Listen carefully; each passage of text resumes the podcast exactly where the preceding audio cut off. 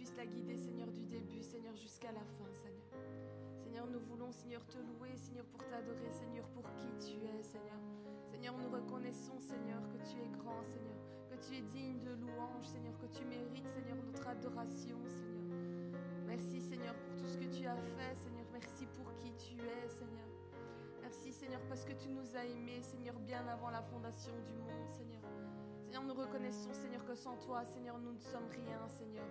Qu'avec toi, Seigneur, nous sommes plus que vainqueurs, Seigneur. Merci, Seigneur, encore, Seigneur, de prendre toute la place, Seigneur, ce matin, Seigneur, de faire, Seigneur, comme il te plaît, Seigneur, de passer dans les rangs, Seigneur, de toucher les cœurs, Seigneur. Seigneur, que rien, Seigneur, puisse venir, Seigneur, perturber, Seigneur, ou nous distraire, Seigneur, de la louange, Seigneur, que nous voulons t'offrir, Seigneur, de l'adoration, Seigneur, de ce parfum, Seigneur, de bonne odeur, Seigneur, qui- que nous voulons, Seigneur, faire monter vers toi, Seigneur. Seigneur, viens, viens nous façonner, Seigneur. Viens, Seigneur, purifier nos cœurs, Seigneur. Viens nous laver, Seigneur. Viens nous sanctifier, Seigneur. Que ce matin, Seigneur, nous puissions t'adorer, Seigneur, et te louer, Seigneur, en esprit, en vérité, Seigneur. De Jésus, Amen.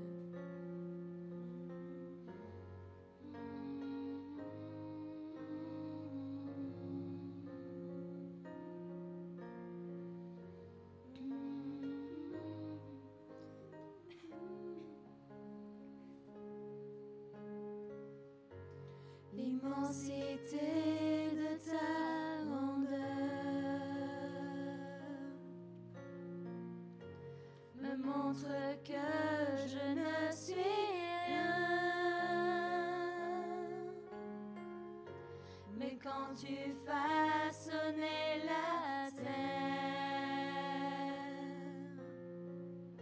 j'étais déjà près de ton cœur. Tu m'aimais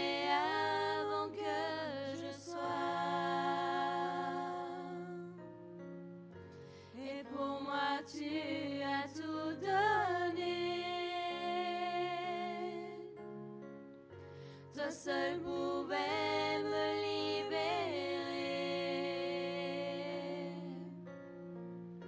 C'est pourquoi je veux t'adorer.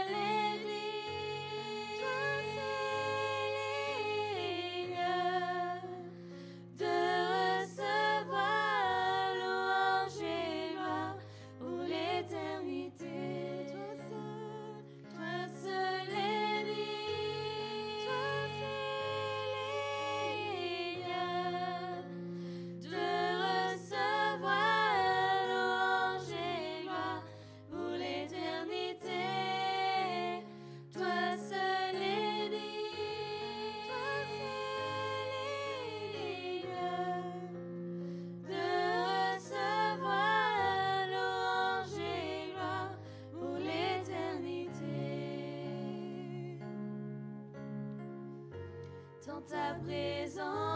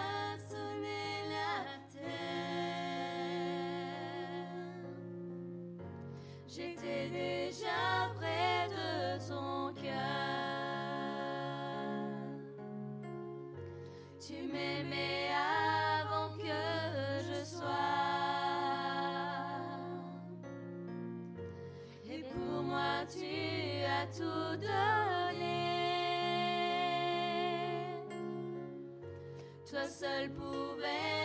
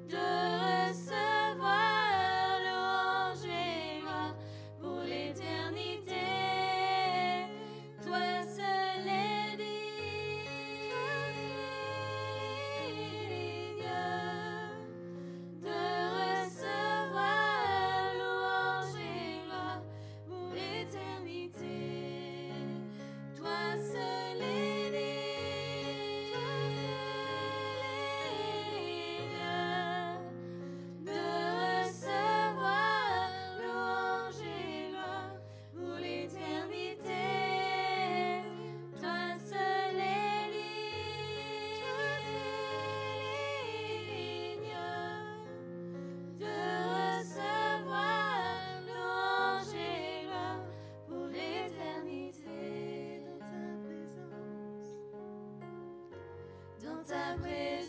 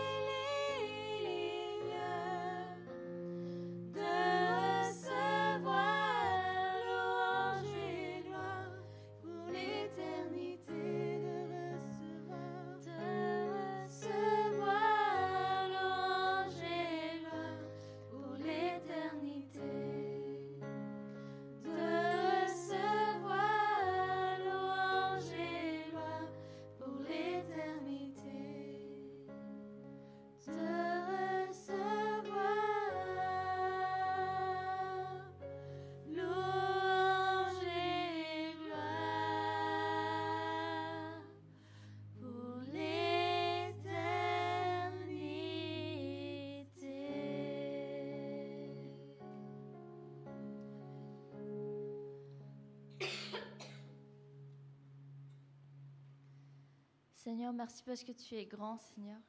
Merci, Seigneur, parce que nous pouvons déposer, Seigneur, nos fardeaux, Seigneur, à tes pieds, Père.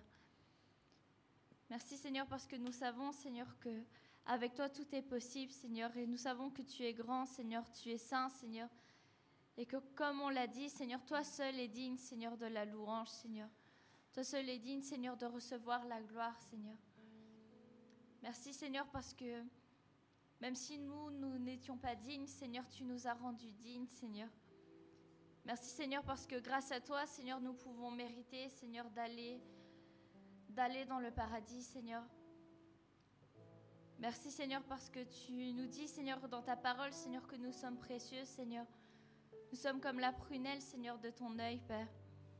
Nous voulons nous tenir, Seigneur, encore aujourd'hui, Seigneur, prosternés, Seigneur, devant toi, Seigneur et te rendre gloire, Seigneur, pour tout ce que tu as fait, Seigneur, dans le monde, Seigneur. Tout ce que tu fais, Seigneur, dans nos vies, Seigneur, et tout ce que tu as prévu, Seigneur, pour nous, Seigneur. Merci, Seigneur, de nous avoir créés, Seigneur, chacun d'entre nous, Seigneur. Pas seulement, Seigneur, pour dire, Seigneur, de créer, Seigneur, des personnes, mais tu nous as donné, Seigneur, à tous, Seigneur, une destinée, Seigneur.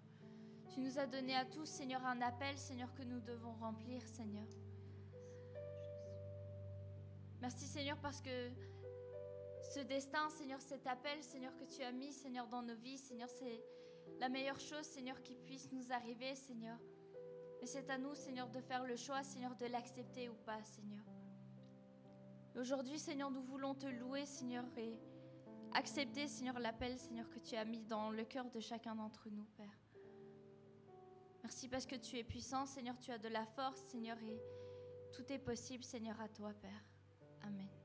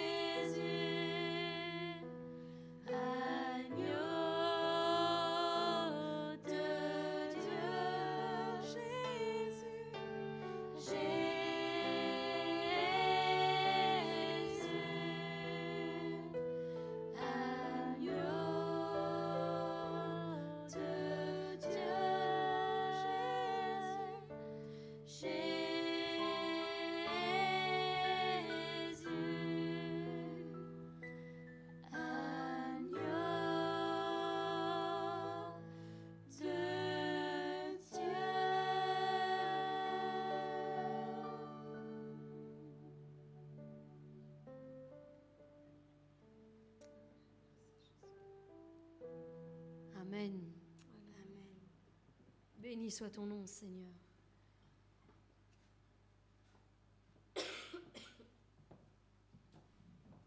Amen. Est-ce qu'il ne mérite pas louange et gloire et adoration de notre bouche? Amen. Amen.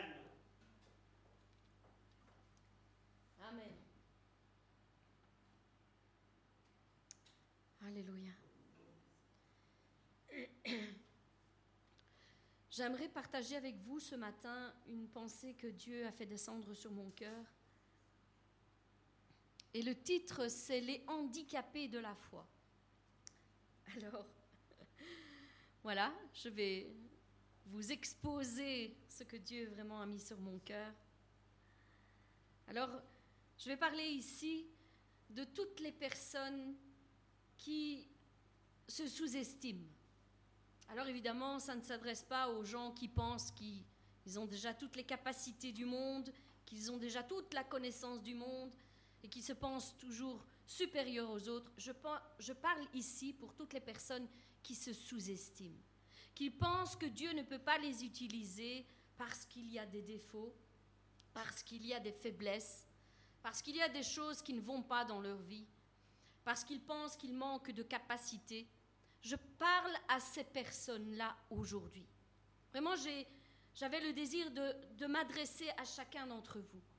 Alors, si toi aussi tu t'es trouvé tellement de défauts, que tu t'es dit en toi-même que le Seigneur ne pourrait jamais t'utiliser dans un domaine ou dans un autre, alors écoute bien cette parole parce qu'elle est pour toi ce matin.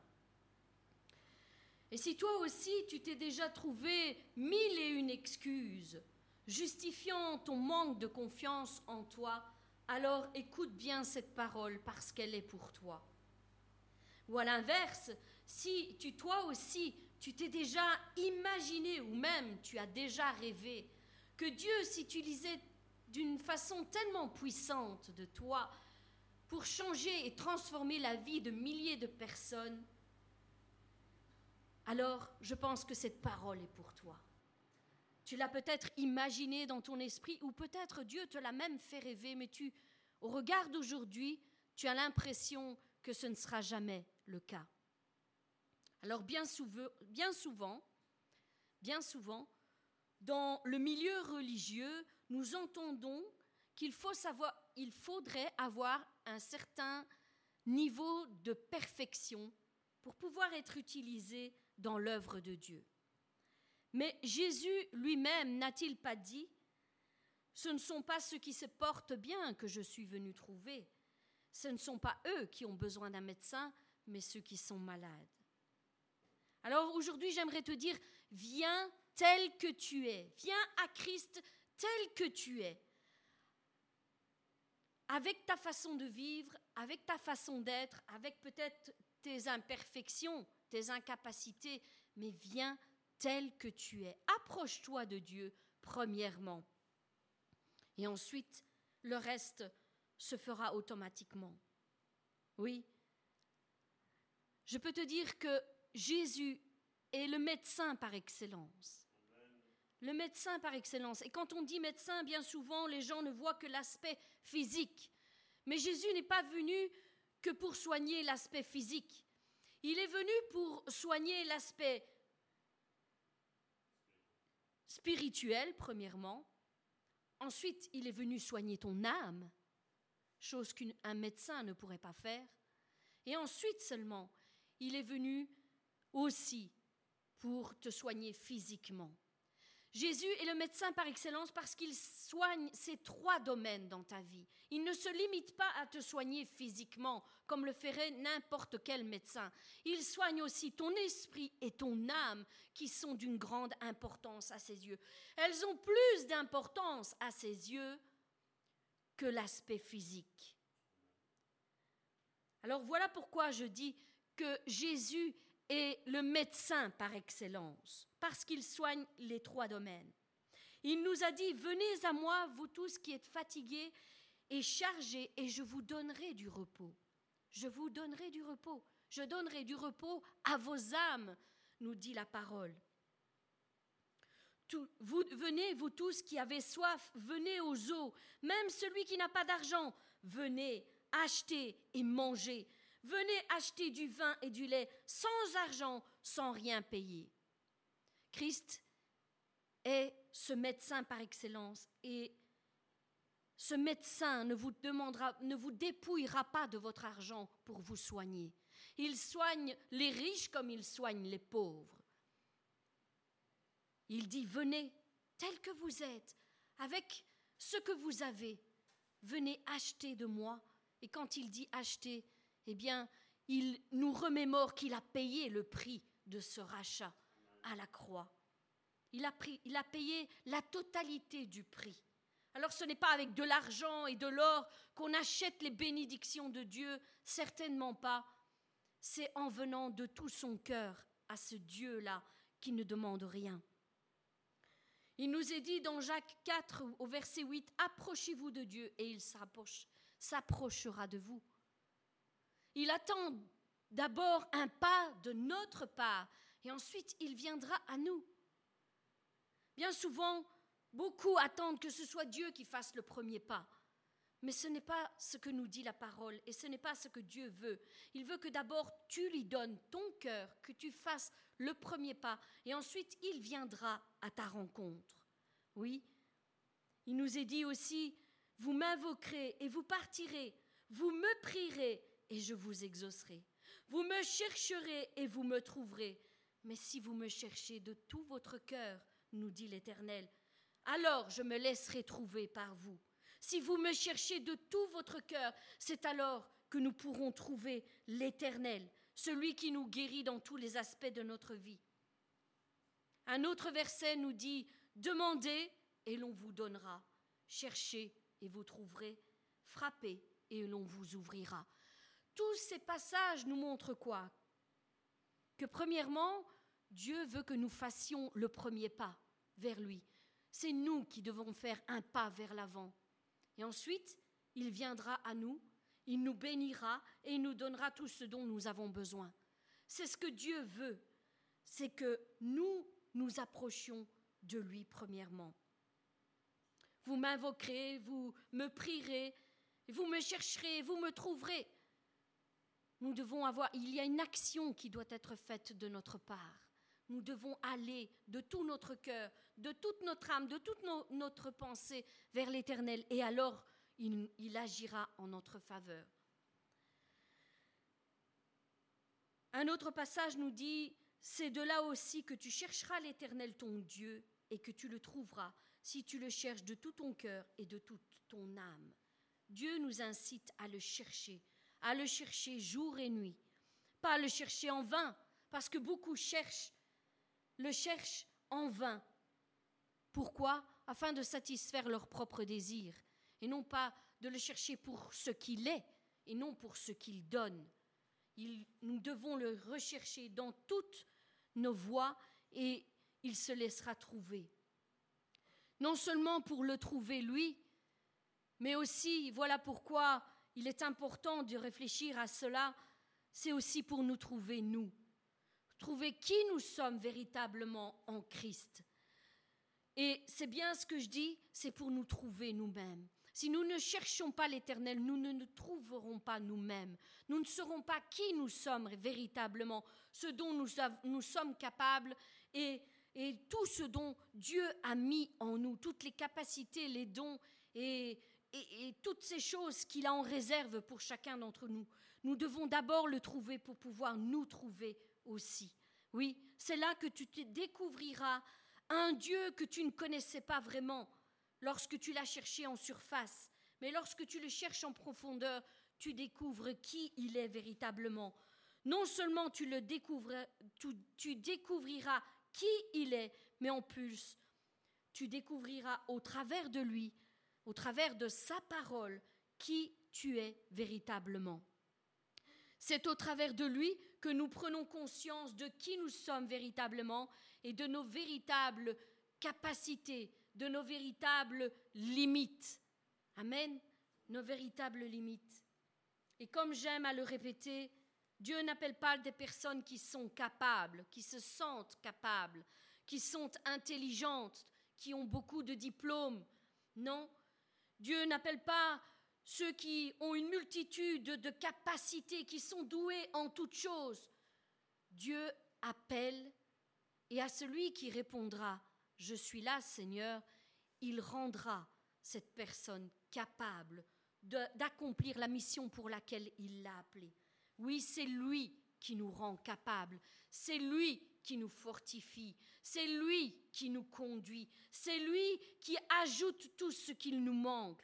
Oui, c'est lui qui nous rend capables et qui nous donne aussi l'intelligence de pouvoir accomplir la mission pour laquelle il nous a appelés. Et c'est bien différent, c'est bien différent, Alors, mon frère, ma soeur, si toi aussi tu penses que tu as des défauts, Amen. Qui a des défauts ici? Amen. Nous ne sommes pas des personnes parfaites, n'est-ce pas? Si tu penses que toi aussi tu as des défauts, tu as des faiblesses, Amen. Et oui, on a des faiblesses. Tu as des incapacités. Il y a des choses dans lesquelles nous ne pouvons pas euh, nous avancer parce que nous pensons, nous pensons être incapables de les faire. Si toi aussi tu fais partie de cette, de cette mentalité, de cette façon de penser, si toi aussi tu fais partie de cela, eh bien, cette parole est pour toi ce matin. Cette parole est pour toi. Alors écoute bien, parce que ce que nous lisons dans la Bible nous dit parfois tout autre chose de ce que nous pensons. Amen. Alors, je vais vous donner ici quelques exemples. Et je vous le dis, c'est quelques exemples qui nous montrent que Dieu ne cherche pas des personnes parfaites et qui sont arrivées à la perfection pour pouvoir accomplir quelque chose. Je vous donne des exemples. Abraham était âgé et pourtant Dieu s'est servi de lui. Sarah était impatiente et elle a même été incrédule parfois face à la promesse qui lui, avait été donnée. Gédéon, lui, était peureux. Jacob était trompeur. Joseph a toujours été rejeté dans sa vie.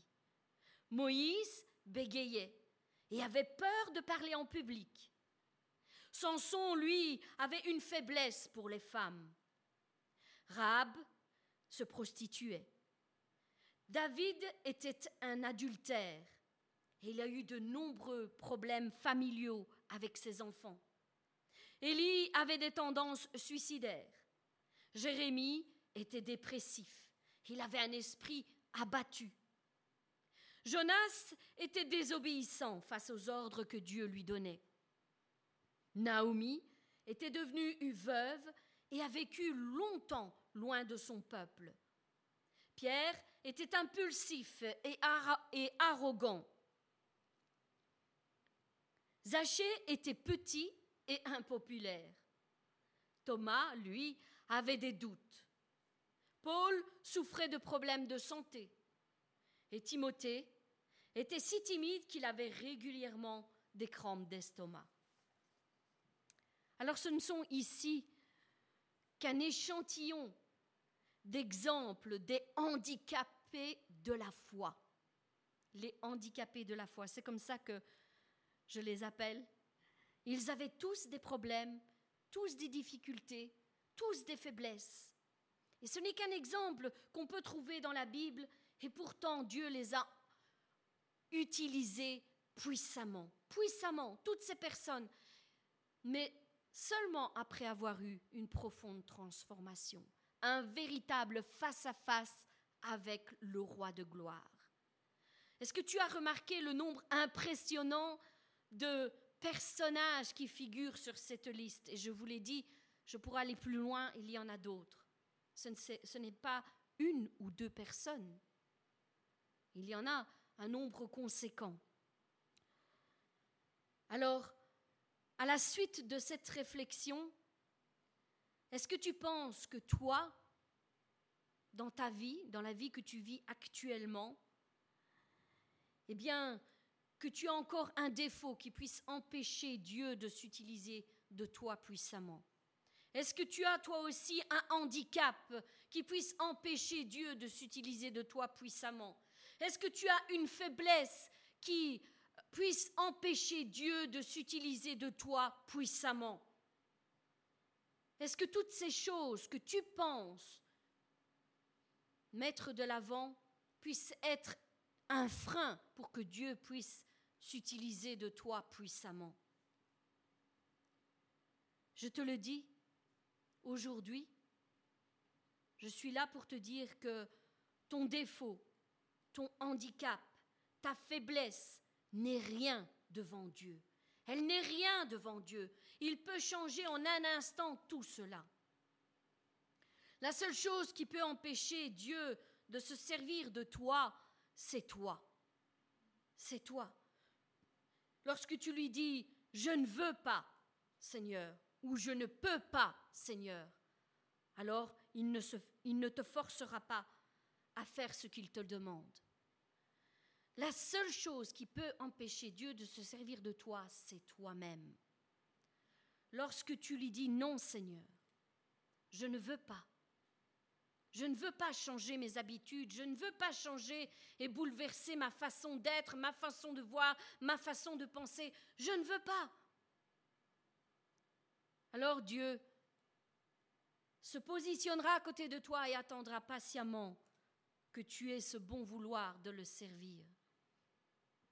Il ne te rejettera pas, mais tu le rejetteras toi-même en, en disant Seigneur, non, pas moi. Alors aujourd'hui, j'aimerais te dire, viens tel que tu es. Peu importe si tu as des faiblesses, des défauts, des incapacités, peu importe ces choses. Celui qui donne son cœur tout entier à Dieu, celui-là sera utilisé par Dieu. Tout ce que Dieu veut, c'est un cœur bien disposé. C'est tout ce qu'il attend de ta part. Un cœur bien disposé. Et une attitude, bien sûr, d'humilité. Parce que Dieu ne s'utilisera pas de quelqu'un qui veut s'enfler d'orgueil, se mettre de l'avant et se croire supérieur à tous les autres. Ce n'est pas ce que Dieu veut. Parce que ton, ton orgueil sera ta chute. À cause de cela, beaucoup de personnes qui avaient d'innombrables capacités, d'innombrables euh, forces, se sont perdues à cause de leur orgueil. Alors viens tel que tu es, en toute simplicité et en toute humilité, et vois comment Dieu va changer les choses à ton égard. Viens tel que tu es. Ta faiblesse, il peut la transformer en une force incroyable. Si tu poses ton cœur, ta confiance en lui, alors Dieu pourra faire n'importe quoi au travers de toi. Oui, dispose ton cœur et il te transformera pour la gloire de son nom, pour la gloire de son nom, afin que son nom soit élevé, afin que les gens voient que ce Dieu que nous servons est le Dieu de l'impossible et qu'il peut s'utiliser de n'importe qui. Oui, de n'importe qui. Alors donne-lui ton cœur, donne-lui toute ta confiance, donne-lui tous tes raisonnements qui sont erronés et laisse-le opérer un changement en toi. Laisse-le faire. Sache que le cœur sincère qui s'avance devant Dieu est toujours victorieux, toujours. Quelles que soient les incapacités, il est toujours victorieux. Alors aujourd'hui, je veux t'inviter à trouver de l'équilibre dans tes pensées. De l'équilibre, c'est le mot adéquat. Trouver un équilibre dans ses pensées. N'est pas une trop haute estime de toi-même, mais ne l'est pas trop basse non plus, non plus. Il faut trouver un juste équilibre dans nos pensées. Premièrement, par rapport à nous-mêmes, et ensuite par rapport à ce que Dieu peut faire dans notre vie. Si Dieu n'a pas pu s'utiliser de beaucoup de personnes au jour d'aujourd'hui, c'est peut-être parce qu'il y avait une trop haute estime d'eux-mêmes et que d'abord ils devaient passer par une transformation. Mais Dieu peut faire n'importe quoi avec n'importe qui. Alors ne sois pas trop sévère aujourd'hui avec toi. Ne sois pas trop sévère au point de dire Dieu ne pourra jamais rien faire avec moi. Trop de faiblesse, trop d'incapacité, trop peu de confiance en moi-même. Dieu peut changer les choses véritablement, véritablement. Il peut te donner une nouvelle personnalité. C'est ce que je disais au tout début, lorsque tu trouveras réellement Christ en profondeur de qui il est, tu te trouveras toi-même aussi de qui tu es en lui et avec lui et au travers de lui. C'est ainsi que nous découvrons notre réelle identité. Alors ce que tu pensais ne pas pouvoir être capable de faire, dis-toi bien que Dieu l'a fait déjà avec d'innombrables personnes et le fera aussi pour toi. Si je ne prends que le seul exemple de Moïse, qui était quelqu'un qui bégayait et qui avait peur de parler en public, voyez son histoire, relisez-la maintes et maintes fois s'il le faut. Dieu ne l'a-t-il pas utilisé puissamment? Et si bien au départ, et nous en avons déjà parlé ces derniers jours, au départ il disait Seigneur, je ne sais pas parler. Il avait toutes ses peurs et ses angoisses en lui. Je ne sais pas parler. Dieu, pour le rassurer, lui a dit, je mettrai ton frère Aaron à côté de toi et c'est lui qui parlera. Mais si nous lisons la Bible correctement, nous pouvons voir que Aaron n'a pas fait ce que Dieu avait, avait déclaré au départ. Il était là juste pour un soutien.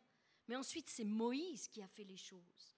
Moïse a trouvé le courage avec ce soutien, le soutien de son frère à côté de lui, ça lui a donné la force d'aller de l'avant, la force de surpasser ses limites, la force d'aller au-delà de ce que les, les, gens pensent ou même imaginaient de lui. Oui, Moïse a surpassé toutes ses peurs et a été utilisé d'une façon tellement incroyable de la part de Dieu, au point qu'il avait une assurance l'assurance d'ouvrir la mer en deux, Amen, et de faire passer le peuple au travers cette mer. Dieu transforme les cœurs, les pensées, le caractère que nous avons. Dieu le transforme pour le rendre meilleur, meilleur qu'hier, meilleur. C'est ce que Dieu fait.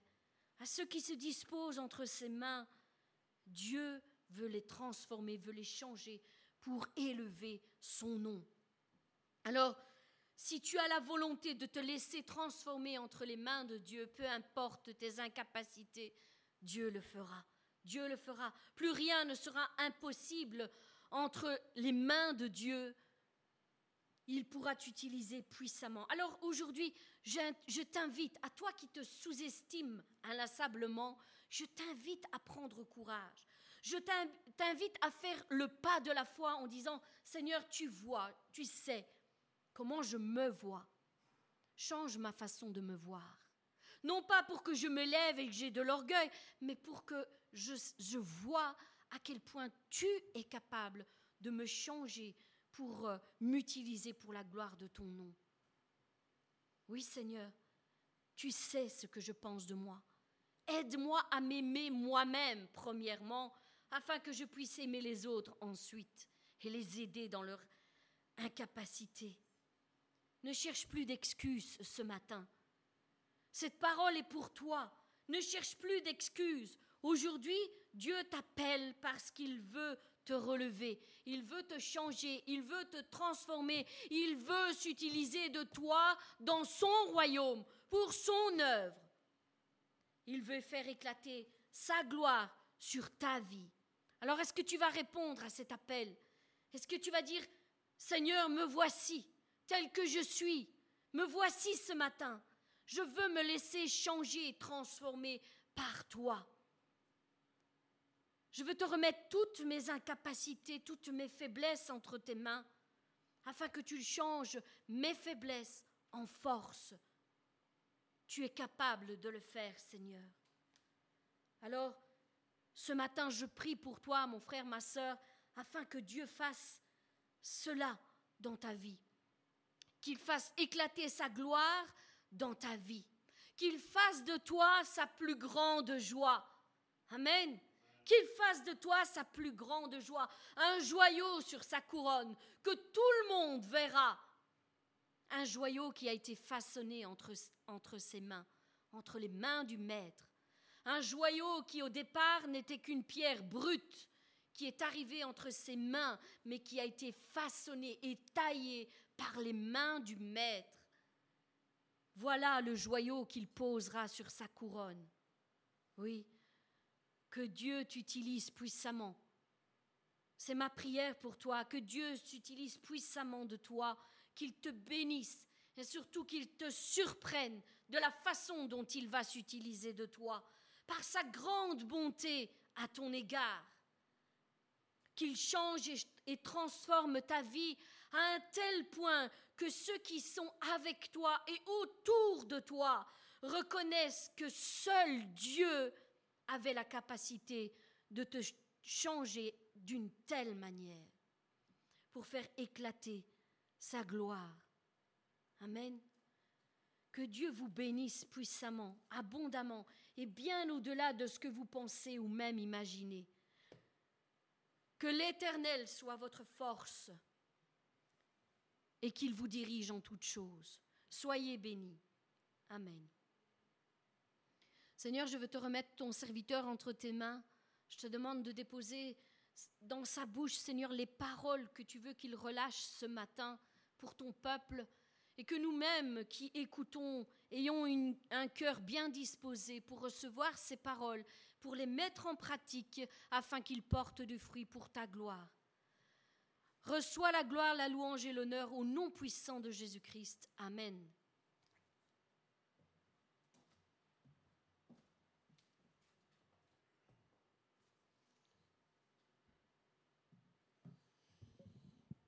Amen. Comment allez-vous les handicapés de la foi? Hein? Vous savez, quand on parle de l'apôtre Pierre, qu'est-ce qu'on pense de lui? L'orgueilleux, c'est pas vrai? Quand tu poses cette question-là, comme si j'aurais pu poser, si, je vous dis, euh, David, qu'est-ce que vous en pensez de lui? Mais j'aurais dit le meurtrier, l'adultère, l'homme aux mains de sang. Et Pierre, je dirais, reconnu comme cet homme qui est orgueilleux. Je ne l'avais pas pris ici, mais vous savez, cet homme qui était orgueilleux, vous vous rappelez, Seigneur, ils vont tous te lâcher, moi non. Jésus dit, tu vas me renier. Elle lui dit, non, non, Seigneur. Eux, oui, moi, jamais. Et nous savons ce qui s'est passé. Jésus après le rétablit et il le laisse là. C'est même pas qu'il lui a fait une relation d'aide ou une cure d'âme. C'est même pas qu'il lui a fait une délivrance du mensonge. Mais il le laisse là, il s'en va. Et quand il s'en va, qu'il est mort, bien entendu, il était mort, il revient, il repart, ce même homme qui était orgueilleux, plein d'assurance, et je sais que beaucoup vont aller chercher, parce que Salvatore, il va dire, ah, il ne faut pas être plein d'assurance, et ils vont dire, voilà le verset qui dit qu'il faut être plein d'assurance. Quand tu te sens capable de faire quelque chose, mon frère, ma soeur, je vais te dire, tu es à côté de la plaque. À côté. Et eh bien, ce même homme qui était anciennement orgueilleux, dit dans la première épître de Pierre, au chapitre 6, il dit, Humiliez-vous donc sous la puissante main de Dieu, afin qu'il vous élève au temps convenable. Un homme qui était anciennement orgueilleux ose dire et dit, Humiliez-vous. Il dit, humilie-toi. C'est mieux, c'est mieux que tu t'humilies toi-même, que ce soit Dieu qui descende et qui vienne t'humilier. Parce que Pierre, en d'autres, si on paraphrase, il dit, je sais ce que c'est de se sentir capable et d'être rien. Et quand tu es humilié, ça fait mal. Et d'ailleurs, si on prend le contexte, ici c'était dans 1 Pierre, chapitre 5, verset 6, au verset 5, il dit, De même, vous qui êtes jeunes, Soyez soumis aux anciens. Et tous, dans vos rapports mutuels, revêtez-vous, il dit, d'humilité. On serait en droit de dire, mais c'est toi, Pierre, qui parle Oui. Il dirait oui, parce que j'ai été orgueilleux, j'étais un handicapé de la foi. Mais je me suis laissé façonner par la main du Maître. Le Maître, il m'a renouvelé. Le Maître, il m'a changé. Qui j'étais après, avant, n'a pas d'importance. Le plus important, c'est qui je suis là maintenant. Et le meilleur sera encore dans le futur. Amen. Parce que plus on se laisse renouveler, changer, transformer par Dieu, et plus notre état va être glorieux, mon frère, ma soeur. Amen. Et, dit, et dans vos rapports mutuels, revêtez-vous d'humilité. Et il dit, car Dieu résiste aux orgueilleux, mais il fait grâce aux humbles. C'est pour ça qu'il nous faut, mon frère, ma soeur, être revêtu de cette assurance d'humilité. Cette assurance, Seigneur, ton peuple a faim. Tu m'as désigné en tant que le canal aujourd'hui. Aujourd'hui, je vais donner à manger à ton peuple. Mais je ne suis rien si toi, tu ne parles pas au travers de moi. Je ne suis rien. Et donc, nous continuons notre série. Je ne pense pas la terminer aujourd'hui. À mon avis, on finira la semaine prochaine sur ce renouvellement. Et aujourd'hui, donc, on continue sur ce renouvellement et j'ai voulu mettre un petit titre entre parenthèses qui vient appuyer dessus ce que nous allons parler. C'est le besoin absolu du renouvellement dans notre vie. Renouvellement, comme nous l'avons vu, c'est un processus de changement jusqu'à la fin de notre vie. Personne ne pourra dire je suis arrivé. Dieu trouvera toujours quelque chose dans notre vie pour nous améliorer mais c'est lui qui le fait. C'est pas à moi à lui dire Seigneur, arrange ça. Mais en humilité, on dit Seigneur, voici, me voici devant toi, voilà. Change ce qui a changé. Change mon cœur, Seigneur. Et comme nous l'avions dit, s'il n'y a pas de renouvellement, ben on va être comme une eau stagnante. Ça va aller au début, mais après une semaine, deux semaines, on va commencer à sentir mauvais. Et, excusez-moi, on va reprendre ce passage qu'on avait déjà lu les semaines dernières, dans Tite, chapitre 3, du verset 4 à 6.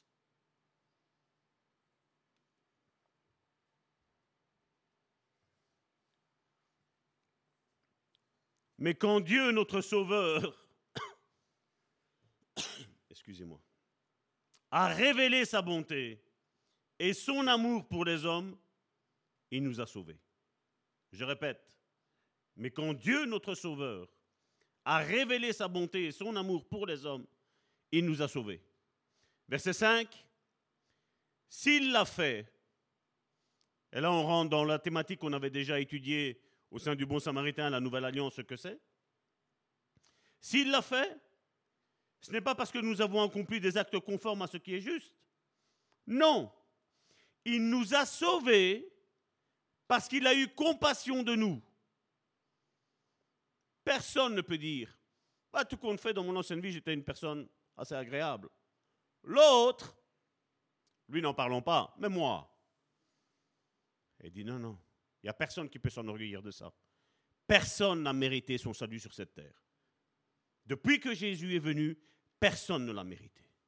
Mais lui, il a eu compassion de chacun d'entre nous.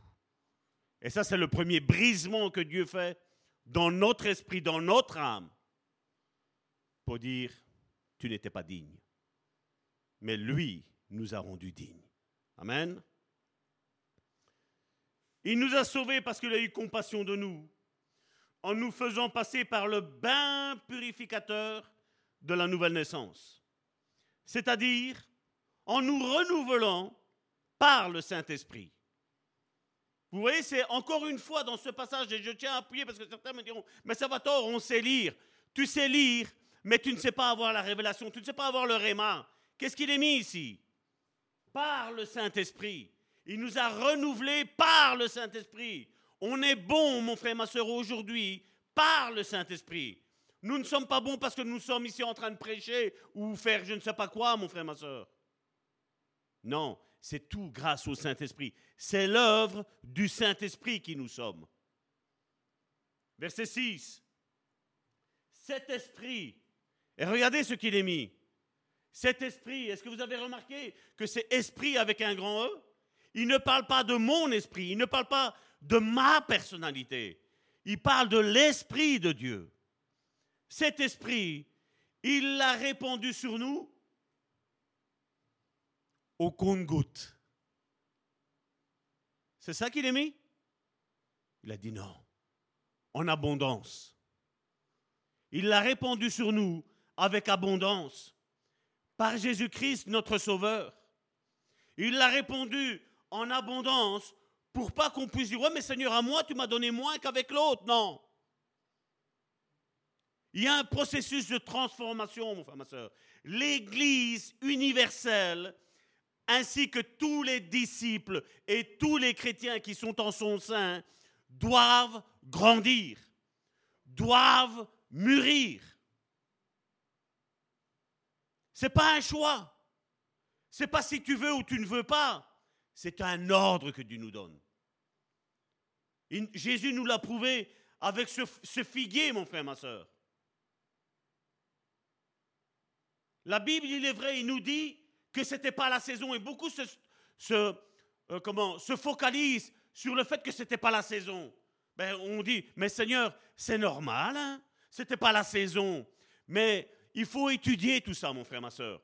J'ai un figuier chez moi et je vais te dire une chose, mon frère, ma soeur. Quand, les feuilles commencent à arriver et que j'arrive là, mon frère, ma soeur, je vais te dire, il y a quelque chose qui est beaucoup plus gros que la feuille. C'est que le fruit est déjà là. Le fruit arrive avant les feuilles. Et Jésus vient à ce moment-là, trouvant ce figuier rempli de feuilles. Il dit, ben ça va, s'il y a des feuilles, il y a un fruit. Et quand il arrive, il dit, mais ils sont où ces fruits? Et ça, c'est aujourd'hui, les feuilles représentent la, religiosité dans ce cas-là, quand il n'y a pas le fruit. Mais je vais te dire aussi une chose. Dans le psaume, dans les psaumes, il est même mis, pas le psaume, dans les psaumes, il est mis que quand il y a un figuier, mon frère, ma soeur, il est mis que les feuilles, vous savez à quoi elles servent? À la guérison des nations. Pas à la guérison des personnes, à la guérison des nations. Et oui, dans les nations, il y a des personnes. Nous sommes appelés à guérir cette génération, mon frère, ma soeur. Et il faut arrêter de dire, mais les gens ne changeront pas, les gens sont durs. Mon frère, ma soeur, quand les temps sont durs, c'est là où les cœurs sont ouverts à ce que les âmes changent. On a toutes sortes d'excuses pour ne pas œuvrer au milieu de Dieu, au sein de l'Église. Je vais te dire, mon frère, ma soeur, Dieu redemandera compte à chacun d'entre nous pour dire qu'est-ce que tu as fait? Tu étais là, tu as entendu? Qu'est-ce que tu as fait? Comme j'aime à le dire dans cette église, le leitmotiv de cette église, c'est quoi, mon frère, ma soeur? C'est que dans cette église, il n'y a pas de spectateurs, il y a des acteurs, mon frère, ma soeur. Amen. Mais maintenant, tu peux dire, mais moi, moi ça ne m'intéresse pas, ces choses-là. Mon frère, ma soeur, je vais te dire, il va y avoir danger le dernier jour. Même si aujourd'hui, certains même éminents prédicateurs disent le salut, on ne le perd pas. Je vais vous prouver le contraire aujourd'hui. Que le salut, il peut se perdre. Le figuier n'aurait jamais dû être stérile parce que le figuier représente Jésus au milieu de son Église. Et nous ne devons pas avoir que des feuilles, mon frère, ma soeur. Il nous faut le fruit. Il nous faut des racines, mon frère, ma soeur. Et on va reprendre Tite chapitre 3, verset 5 qu'on a lu. Parce que j'aimerais vous donner une pépite. Il est mis, il nous a sauvés non à cause des œuvres de justice que nous aurions faites, mais selon sa, miséricorde, par le baptême de la, regardez ici, régénération, par le renouvellement du Saint-Esprit. Et je vous l'ai dit la fois passée, chaque fois qu'il est mis ça, ré, re, ça veut dire que nous devons retourner au commencement et aller regarder ce qu'était l'intention de Dieu dans son plan originel. Parce que ça veut dire que l'intention que Dieu avait auparavant, il l'a encore aujourd'hui et il l'aura encore demain. Et si on devrait rester encore mille ans sur cette terre, dans mille ans, il aurait toujours cette intention-là. Dieu n'a pas de plan A et de plan B. Dieu a un plan, mon frère, ma soeur. Point. Et ce plan, c'est que son Église soit, selon Éphésiens chapitre 4, soit conforme à la stature parfaite de Christ. Mais on nous a dit, mais l'Église n'est pas parfaite. Mais on ne doit pas rester sur, l'excuse que l'Église n'est pas parfaite. Parce que nous devons, nous devons tendre, mon frère, ma soeur, à devenir parfait. À rechercher la perfection qui vient d'en haut par le Saint-Esprit. Parce que si tu le cherches avec tes propres forces, mon frère, ma soeur, tu n'arriveras jamais. Mais tu as besoin de le laisser faire. Tu as besoin de lui dire, Seigneur, me voici. Comme dans Ésaïe chapitre 6, si mes souvenirs sont bons, verset 8, si mes souvenirs sont bons, Dieu pose une question et dit, qui enverrai-je? Et là, il est vrai que c'est une préfiguration de Christ qui dit, qui dit Me voici. Mais maintenant, mon frère, ma soeur, Christ, il habite où? Là, là, là, là, là, en chacun d'entre nous. Qu'est-ce que Christ est en train de dire? Me voici. Et quand tu décides de rester assis, c'est comme si tu disais au Saint-Esprit, restons assis. La chaise ne te transformera jamais, mon frère, ma soeur. Au contraire, c'est toi avec tes fesses qui va transformer la chaise. C'est pas vrai? Surtout si tu es bien enrobé comme moi. Amen? Et le but n'est pas celui-là, mon frère, ma soeur. Le but est que le Saint-Esprit me transforme. Et ce travail-là, même que tu auras le plus grand des ministères, même si tu il y aura eu personne comme toi, tu auras évangélisé toute la terre, Dieu te dira, il y a encore du travail. Tu ne devras jamais te sentir arrivé.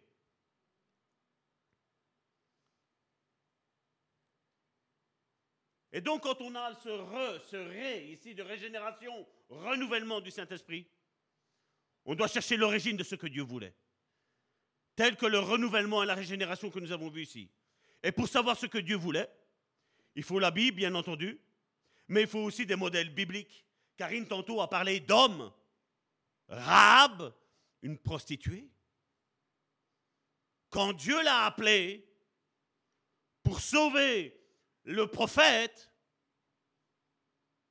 ben elle était toujours prostituée. Parce que là, il était considéré comme un prophète. Il est descendu dans une manne. Elle a, aussi réalisé un acte prophétique. Parce qu'elle a dit, on va mettre un cordon rouge si vous allez lire l'histoire de Rahab, qui représente, qui a le sang de Jésus, qui va, qui va couvrir le péché de toute une humanité. À condition que ceci l'accepte et à condition que ceci marche toujours sur le sang de l'agneau, qui s'en écarte ni à droite ni à gauche.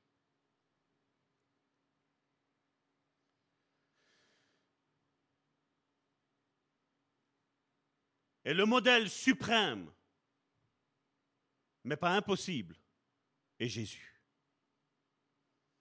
Quand Dieu prend tous les hommes de l'Ancien Testament, et Dieu regarde après Jésus qui arrive, aucun n'a été à la cheville de Jésus. Et là, Jésus est le modèle parfait. Et c'est comme si Dieu, quand on lui dit, Seigneur, renouvelle mon cœur, c'est comme si on lui dit, Seigneur, je veux devenir comme Jésus. Je veux que Jésus ait toute la place. Imagine que tu rentres dans cette église ici, et je te dis, voilà, c'est ton église. Mais tu ne restes que sur la première rangée de chaises. Tu ne vas pas plus loin. Est-ce que tu vas te sentir dans ton église? Malheureusement, c'est ce que beaucoup de chrétiens font. Seigneur, je veux bien t'accepter, mais ça, tu ne touches pas. Je ne peux pas mettre ma vie en règle avec toi, Seigneur, certains se disent. Parce que si je mets ma vie en règle avec toi, je vais perdre autant d'euros par mois. Alors on se crée un Dieu, parce qu'au fond de nous, il y a le Saint-Esprit qui est là. Et le Saint-Esprit dit, ça, je ne veux pas dans ta vie. Alors nous, on va rechercher dans la Bible, on va rechercher sur YouTube aujourd'hui. Nous avons d'excellents prédicateurs, je mets excellents entre guillemets. hein. C'est des faux, mais eux, ils cherchent des excellents comme ça, qui vont aller excuser leurs péchés. Ben non, c'est impossible de devenir comme Jésus. Si Jésus est en toi, cette excuse-là est invalidée. Parce que Jésus en toi, c'est l'espérance de la gloire. Jésus en toi va faire que Jésus va modifier, va transformer, va renouveler ton esprit et ton âme afin que tu sois conforme. Et automatiquement, ta chair, elle devra suivre. Le problème, c'est que beaucoup disent, ouais, mais j'ai crucifié ma chair, mais j'aime ce péché-là. Mais je vais te dire, tu n'es pas en Christ. Parce que si ta chair a un pouvoir sur ton esprit que le Seigneur a renouvelé, c'est que tu n'es pas dans la bonne voie, mon frère, ma soeur. Parce que j'ai de l'expérience dans ce domaine-là. Toutes les personnes que j'ai vues que Dieu a transformées, toutes automatiquement ont dit, voilà Seigneur, je ne veux plus de ce péché-là. Encore hier, j'ai eu un frère au téléphone où il m'a, déballé sa vie, les problèmes, les difficultés qu'il avait. Mais à peine on a commencé à prier, mon frère, ma soeur, ça, c'était pas censé tourner en délivrance. Mais à peine on a commencé à prier, Karine était témoin. Ça a duré plus d'une demi-heure. Ça a sorti. Ça a sorti. Ça n'arrêtait pas. Moi, je disais, ça va, stop. Ah, mon frère, je ressens qu'il y a quelque chose au niveau de ton ventre. Oui, effectivement, je sens que ça bouge, ça fait 19 ans que c'est comme ça. Allez, hop, on retire ça. Il est en contact avec d'autres personnes, pourquoi les autres personnes ne l'ont pas fait? Pourquoi Salvatore? Parce qu'il y a beaucoup de spectateurs, mon frère, ma soeur. Je ne parle pas des hommes de Dieu, je parle aussi des frères et des sœurs qui sont alentour de lui. C'est facile de dire, ah, tu as tel ministère. Mais avant d'arriver au ministère, il faut débarrasser, il faut nettoyer. Il faut nettoyer la maison, mon frère, ma soeur, n'est-ce pas? Est-ce que notre maison, mon frère, ma soeur, on la nettoie qu'une fois? Une fois pour toute la vie? Je pense que tous les deux, trois jours, il faut commencer à nettoyer la maison, c'est pas vrai? Parce qu'il y a des poussières, il y a des saletés, il y a toutes sortes de choses qui viennent se salir. Ta casserole, c'est pas que tu la laves une fois l'année ou une fois tous les dix ans. Je crois que ta casserole, tu la laves tous les jours. Mais notre vie, notre casserole à nous, il faut la laver aussi, mon frère, ma soeur.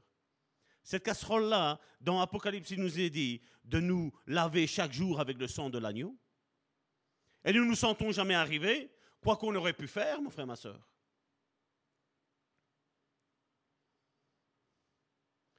Certains disent, ouais, mais ça va tort, c'est Jésus. Je voudrais vous parler, et si je te parle de l'apôtre Paul? T'as vu ce qu'il est devenu? Lui qui tuait les chrétiens, il aurait pu dire, ben ça va, je suis chrétien, mais je vais quand même continuer à tuer les chrétiens, n'est-ce pas? Est-ce qu'il a fait ça? Non Pierre, dans son orgueil, est-ce qu'il est resté dans son orgueil? Il n'est pas resté dans son orgueil. Job, Job, l'homme parfait. Ben, un moment de sa vie, oui, il se sentait parfait. Mais quand il a eu, ses, vous savez, des, copains ainsi, je ne sais pas si vous vous aimez bien, mais des copains qui sont là, qui à la place de t'encourager, sont là pour t'enfoncer, en te disant, hé, Job, mon ami, si tu serais si juste comme tu le prétends, mais il ne te serait pas arrivé tout ça. Qu'est-ce que tu en sais du plan de Dieu? Qu'est-ce que tu en sais? La saison dont Job était en train de passer. Et regardez que quand les hommes ont humilié Job, qu'est-ce que Dieu a fait? Et regardez, il y a plus de 30 chapitres où Dieu laisse parler les hommes, y compris, y compris Job. Dieu laisse parler. Mais quand Dieu rentre en scène, mon frère, ma soeur, il y a tout le monde qui a dû faire silence. Amen. Ne jugeons pas la vie passée de nos frères et de nos sœurs. Parce qu'aujourd'hui, beaucoup sont comme ces pharisiens à lancer des pierres. Tant que tu es avec eux, il n'y a pas de souci. Tu es le meilleur. Et comme je dis, je ne parle pas rien qu'en tant que pasteur. Je parle aussi même quand on est de l'autre côté. Oh, pasteur, tant que tu me dis tout ce qui va bien, tu es un excellent pasteur. Je t'aime bien. Mais quand le pasteur dit Ah, ça tu ne peux pas, ah non, tu es un mauvais pasteur. Vous savez, je ne suis jamais les émotions des gens. Je l'ai déjà dit de ce pupitre ici. Si tu es fâché avec moi, ça va passer. Ça va passer, mon frère, ma soeur. Parce que moi, je resterai tel que je suis. Si c'est un défaut, je demanderai au Seigneur de le changer. Mais si c'est une qualité, je dis, Seigneur, comment on peut dire, simonise encore ce- cette qualité dans ma vie. Simonise-la. Travaille-la encore plus.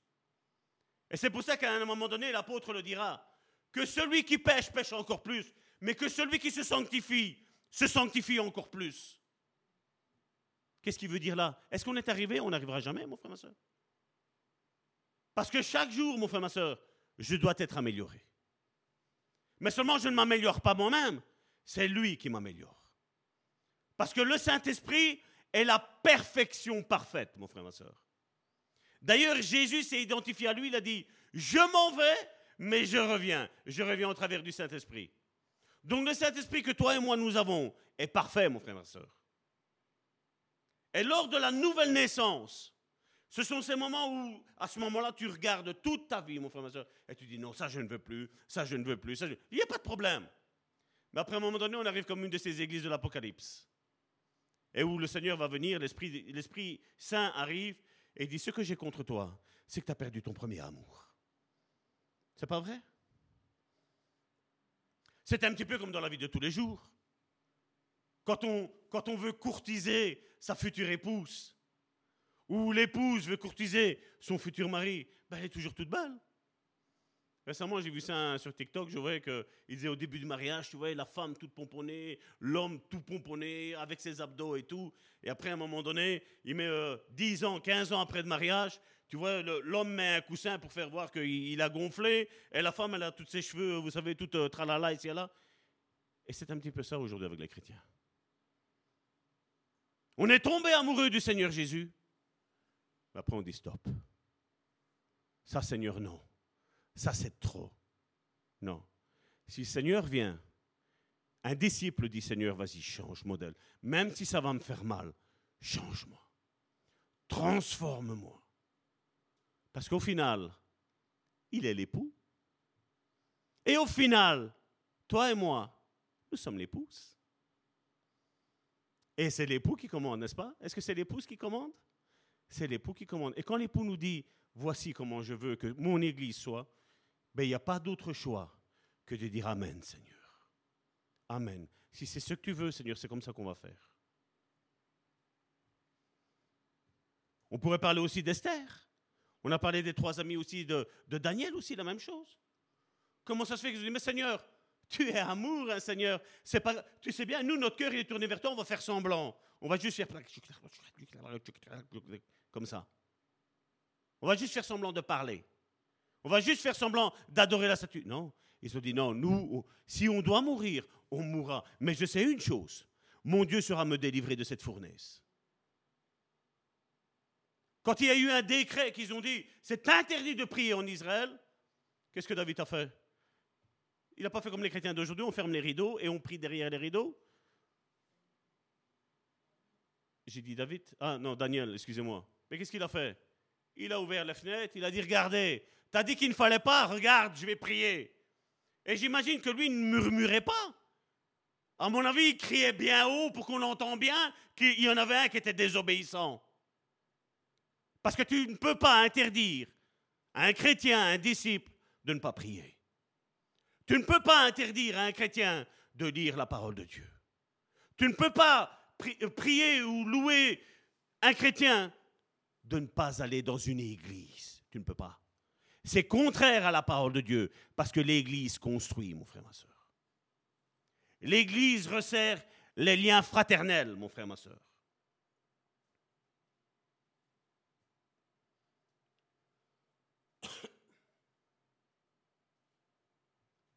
On peut parler aussi d'Esther, de Rebecca, de Ruth. Tous ces hommes-là, qu'est-ce qu'ils ont fait? Toutes ces femmes-là, qu'est-ce qu'elles ont fait, mon frère ma soeur? Je veux juste vous rappeler que ces hommes-là que j'ai cités, ces femmes-là que j'ai citées, mon frère ma soeur, n'avaient pas le Saint-Esprit en eux, elles l'avaient sur eux. C'est bien différent. Et aujourd'hui, quand on arrive à prêcher, à mettre deux mots l'un à la suite de l'autre, selfie, Facebook, YouTube, waouh, number one. Mais qui est number one?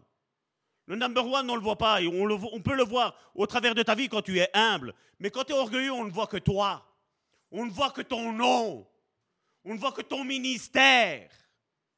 Ministère entre guillemets, bien entendu. Parce que si c'est toi qui es au contrôle de ta vie, mon frère, ma soeur, je vais te dire, c'est de l'orgueil. Mais si c'est lui, mon frère, ma soeur, je vous dis, Karine est témoin, un premier contact, je ne fais jamais, jamais de délivrance. C'est juste la deuxième fois que c'est arrivé sur toutes les années que je suis au ministère. C'est quelque chose que je ne fais jamais, parce que je ne connais pas la personne. Mais quand cet esprit me dit, ça va tort, là maintenant, ben là on le fait. Mais il faut être à l'écoute. Et dire que c'est impossible revient à dire que c'est impossible que je sois sauvé, mon frère, ma soeur. Si je dis que le Saint-Esprit ne peut pas me changer, il faut le dire. Il faut se parler. D'habitude, je dis, dis-le à ton voisin. Non, dis-le à toi-même. Dis-le, ça va tort, tu as un sale caractère. Et chacun met son prénom. Amen? Et comme nous l'avons vu dans la Bible du Semeur, ainsi que dans la Bible de Louis II aussi, il est dit par le baptême, dans la, version de Louis II, le baptême de la régénération et le renouvellement du Saint-Esprit. Ne te préoccupe pas, mon frère, ma soeur. C'est un travail que le Saint-Esprit va faire. Et il a été mandaté dans ta vie par Dieu pour accomplir cette parole pour toi. Il veut te régénérer, il veut te renouveler. Il veut, le Saint-Esprit veut que tu sois une copie conforme de Jésus-Christ. C'est pour ça le titre de cette émission est de marcher sur les traces de Jésus. Et dire que c'est impossible, mon frère, ma soeur, c'est faire mentir le Saint-Esprit. Et là, je dis attention, danger, mon frère, ma soeur. Parce que quand Dieu relâche quelque chose dans sa vie, dans ta vie, dans ma vie, dans la vie de ton frère et de ta soeur, c'est que Dieu est capable de le faire. Mais il cherche des hommes assez humbles. Et l'humilité, c'est ça. C'est être façonnable. C'est être modelable. Modelable, excusez-moi. C'est être enseignable. Et pas comme dire, non, mais moi je connais tout, moi. Je vais vous dire une chose. Je ne connais pas grand-chose. Parce que je sais que ce que le Seigneur va m'apprendre d'ici un an n'est rien comparé à ce que je sais jusqu'à aujourd'hui. Et ce que j'apprends, je vous l'apprends, mon frère, ma soeur. Et ceux qui ne veulent pas, ben le Saint-Esprit partira tout doucement. Tout doucement, mais sûrement. Ça, vous pouvez le voir dans l'Ancien Testament, quand à un moment donné, ben, Dieu a dit, voilà, ça en est fini. La Shekinah, la gloire de Dieu, était là dans le temple. Un beau temple magnifique. Et la Shekinah dit dans Ézéchiel, au revoir, je m'en vais. J'aime m'imaginer cette vision. Parce que c'est terrible. Mais quel désastre. Un beau grand temple. Sans la, personne la plus principale. Le Saint-Esprit. La Shekinah de Dieu. La gloire de Dieu. Dans ce cadre-là, la gloire est partie. Et les apôtres, quand on regarde, c'est passé, je crois que c'était plus ou moins 600 ans après que c'est parti. Pendant 600 ans, il y avait un grand temple qui était là, c'était magnifique. Et Pierre, encore à un moment donné, dans Matthieu chapitre 4, si mes souvenirs sont bons, va dire, mais Seigneur, regarde quel beau temple qu'on a quand même. C'est magnifique, hein Jésus se retourne vers Pierre, le bâtisseur de l'Église, celui que Jésus a donné les clés de l'Église, et il dit, tu vois toutes ces pierres-là? Il ne restera pas pierre sur pierre. Tout va tomber. Et c'est arrivé entre, certains disent 60, certains disent après 70, après Jésus-Christ. C'est ce qui est arrivé. Le temple a été détruit. Il ne reste plus que ce mur de lamentation où Dieu lui a dit, vous vous rappelez le prophète Jérémie? Faites la même chose que, que lui. Allez contre ce mur-là et allez vous lamenter maintenant. Vous croyez que Dieu n'est pas patient? Ça fait 2000 ans que génération après génération, juif après juif, ils vont devant ce temple et on met des petits mots d'amour. Seigneur, pardonne mes péchés. Voici quel est mon péché secret. Le problème, c'est que Dieu a même fait cesser, comme il y a eu un sacrifice unique, Jésus-Christ, il a même fait cesser les sacrifices. Il a dit, avant vous le faisiez, euh, J'étais gavé, Dieu le dit à un moment donné, j'en ai marre de, vos sacrifices. Ce que je veux, Dieu dit, c'est votre obéissance. Parce que l'obéissance vaut plus que les sacrifices. Parce que la désobéissance est semblable à la divination, la Bible nous dit. Et aujourd'hui, combien de chrétiens jouent, caressent le péché Maintenant, je vous dire sincèrement, ils ne se cachent même plus. Ils le prêchent. Tu ne peux rien faire. Si, tu peux faire. Si, tu peux faire. Parce que le Saint-Esprit veut, il nous convainc, le Saint-Esprit vient nous, nous, nous convaincre de péché, de justice et de jugement. Il vient nous convaincre de péché. De péché. De péché. Non, mais c'est pas grave, ça va tort aujourd'hui, on me dit. Non, alors c'est que tu essaies de faire par tes propres forces. Non, c'est toi qui es fainéant. Tu es un fainéant. Tu es un mercenaire. Tu n'es pas, pas un bon berger. Tu es un mercenaire, tu es. Parce que tu essaies de cacher ce que tu fais. Tu essaies de faire dire, ben voilà, c'est bon, c'est plus péché. Et certains vont même faire comme le serpent. Mais non, tu ne mourras pas si tu, si tu manges le fruit. Mais non, Jésus a payé, Jésus. Il n'y a rien qu'à changer. Beaucoup sont encore en Éden, mais pour la séduction. Mais nous, nous ne sommes pas en Éden pour la séduction. Nous, nous sommes en Éden pour la sanctification, mon frère, ma soeur. Parce que nous savons que Dieu veut nous changer. Dieu veut voir maintenant, au travers des chrétiens, de ceux qui se disent disciples de Jésus, de ceux qui se disent chrétiens, voir une copie conforme de son Fils. Dieu veut regarder Jésus, il dit waouh Il regarde, c'est bien. Toi, encore un petit peu de travail, mais bon, c'est pas grave. Tu as la volonté de vouloir changer, donc ça va. Mais quand tu dis c'est pas grave, c'est là que tout commence à être grave.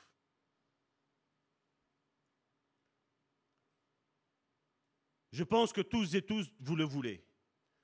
Le Saint-Esprit ne vous laissera pas tordus. Il nous redressera. Amen. Et donc, je vais vous mettre un petit PowerPoint ici avec deux, petites images pour vous expliquer le mot qu'on a vu ici, régénération ici et renouvellement là. Vous allez voir comme ça, pour ceux qui prennent note, vous allez avoir la définition de ce qui est mis. Régénération vient du grec palingenesia. Il n'y a pas quelque chose qui, vous semble bizarre là-dedans?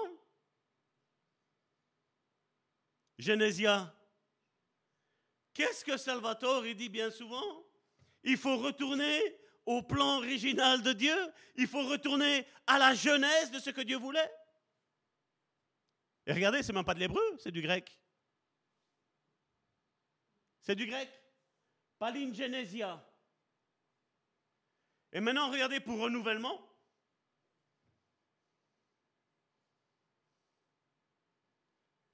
Anakainosis.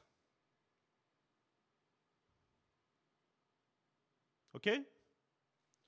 Donc, régénération vient du, mot grec palingeniesas, qui fait référence à la nouvelle naissance. Celle qu'on n'a qu'une seule fois, mon frère, ma soeur. Celle que quand, à partir du moment où on dit Seigneur, viens habiter, viens régner dans ma vie, le Seigneur dit, OK, je viens habiter dans ta vie. Tu me le demandes, je viens. Donc, qu'est-ce que, le Saint-Esprit fait? Ben, Il rentre dans ton esprit et dit, ah, il y a l'esprit du monde. Il y a quelqu'un qui a dit un jour dans la Bible, nous n'avons pas reçu l'esprit du monde, la servitude, mais nous avons reçu l'esprit de Dieu qui crie en nous, Abba Père. Donc, l'esprit de Dieu arrive, il voit qu'il y a l'esprit du monde, et dit, esprit du monde, maintenant tu pars. Tu as assez fait de dégâts, il y a eu assez le chaos là, et on arrive dans Genèse, chapitre 1, verset 1. Il y avait les ténèbres, le péché, il y avait le chaos dans nos vies, et le Saint-Esprit vient et dit que la lumière soit. Et là, ça commence à rayonner. Mais notre esprit, bien qu'il est régénéré, il a encore besoin d'apprendre les choses de Dieu. Il y a un formatage qui est fait, mais un disque vierge reste vierge. C'est un fond d'écran qui est noir. Ça reste noir. Et plus tu médites la parole de Dieu, il y a l'encre de Dieu, du Saint-Esprit, qui va venir commencer à écrire dans ton esprit les paroles du Seigneur. Alors après, il y en a beaucoup, et je le vois. Mais Salvatore, depuis que je suis chrétien, il y a tout qui va mal. C'est pire qu'avant. Ben, je dis, c'est normal. C'est normal que tout va mal. Mais c'est pas possible. Si la lumière de Dieu est dans ma vie, ben, tout doit être bien. Ben non. Parce qu'il y a un processus. Il y a une formation maintenant à faire. Parce que tout est déchet de ton ancienne vie. Maintenant, il va falloir tout rectifier, mon frère, ma soeur. Vous vous rappelez pas, Zaché Karine, tantôt on en a parlé. Il a voulu voir Jésus et il a vu Jésus. Et en plus, il a dit, écoute Seigneur, il faut que tu viennes manger à la maison. Mais Seigneur, il est là. Quand tu appelles le Seigneur pour venir manger, le Seigneur, il est là, mon frère, ma soeur. Si tu m'appelles à moi pour venir manger, je serai là, mon frère, ma soeur. Et Jésus vient et il lui parle. À mon avis, Zachée avait une curiosité au début. Mais cette curiosité, il a dit Waouh Je regarde tous les religieux que nous avons ici en Israël, mais comme lui, je n'ai jamais rencontré quelqu'un comme lui. Et Jésus, qu'est-ce qu'il lui a parlé? Ben, Il lui a parlé du péché. Lui-même, d'ailleurs, il va dire, Zachée, il va dire Seigneur, si j'ai fait du tort à quelqu'un, ben voilà, je prends, je lui rends le double de ce que je lui ai pris. Vous savez comment on appelle ça? Repentance et l'échelon d'après, sanctification. Seigneur, je me rends compte que j'ai fait mal, mais maintenant je vais rectifier le problème que j'ai fait. Et là, je vous renvoie au film War Rome. Cet homme qui avait trafiqué des affaires sur le dos de son boss. C'est bizarre, hein? Là, vous savez, Dieu, hein Je ne sais pas si vous voyez l'histoire encore. Hein il, est, il allait à l'église, mais bon. Il était chauffeur de chaise, il était. C'était son ministère. Il chauffait la chaise. Quand tu partais après lui, il n'y a personne qui avait chauffé la chaise comme lui. Parce que non seulement le plat où ce qui posait ses fesses était bien chaud, mais même le dossier tellement il était bien appuyé. Et j'imagine que chaque fois que le pasteur ou l'ancien ou quiconque prêchait la sanctification, je sens que ah, j'aime pas aujourd'hui. Le culte aujourd'hui, hein, il y a de la friction dans mon âme. Mais à un moment donné, le Saint-Esprit rentre en scène et dit, tu vois tout ce que tu as volé là? Restitue. Et il dit à sa femme, mais je risque la prison. Si c'est la volonté de Dieu, fais-le. Aujourd'hui, non, la repentance, mais qu'est-ce que. On va te. Mais c'est quoi la repentance? Non, tu peux plus faire de repentance, tu peux plus te sanctifier, tu peux plus être à l'image de Dieu, parce que si tu fais ça, tu fais tout par tes propres forces, disent-ils. Ces gens-là ne sont pas encore nés de nouveau. Amen? Parce que quand tu es né de nouveau, je mentirais si je ne dirais que le jour de ma nouvelle naissance réelle. Parce que ça, la nouvelle naissance, mon frère, ma soeur, c'est un renouvellement tous les jours. Tous les jours, je décide de naître de nouveau. Tous les jours, je décide si j'obéis à la volonté de Dieu ou pas. Tous les jours. Tous les jours. Vous imaginez un Jésus dans le jardin, euh, dans le jardin de Gethsemane? Il a guéri plein de gens. Il a rendu la vue à beaucoup de gens. La tentation tombe sur Jésus à Gethsemane. Jésus, qu'est-ce qu'il ose dire? Seigneur, c'est trop dur. Que ce calice passe outre. Ça fait trop mal.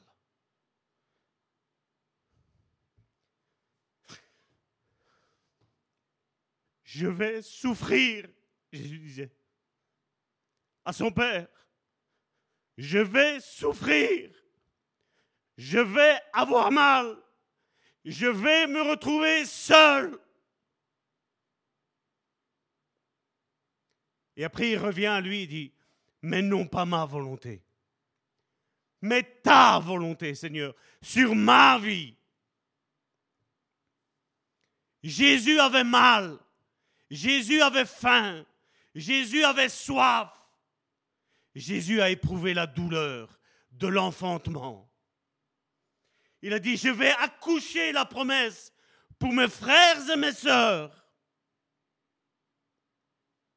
Et vous croyez que Jésus n'a pas mal quand aujourd'hui il entend certaines prédications aujourd'hui?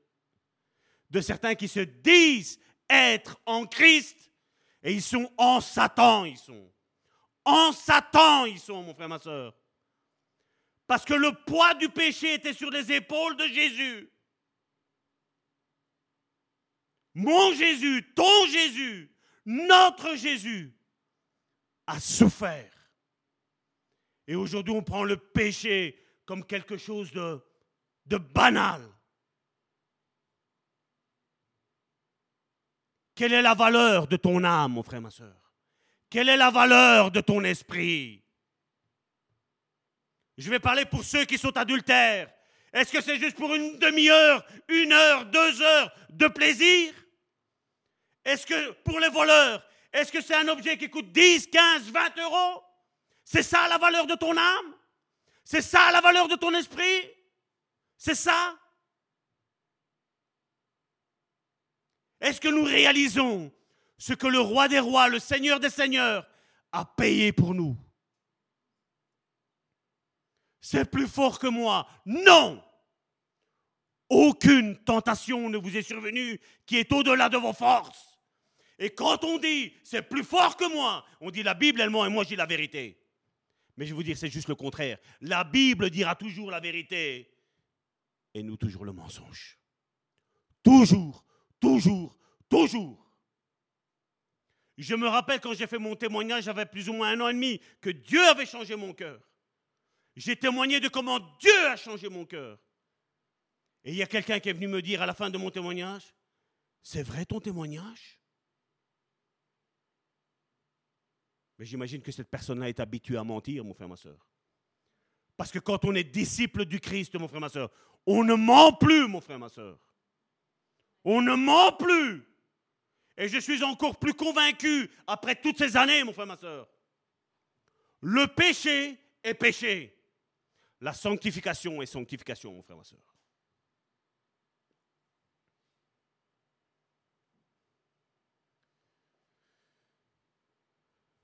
La régénération, palingenesia, fait référence à la nouvelle naissance, avec laquelle nous avons, été, nous avons également été immergés dans le corps de Christ. Nous ne sommes plus des individus, mais des cellules qui font partie du même corps.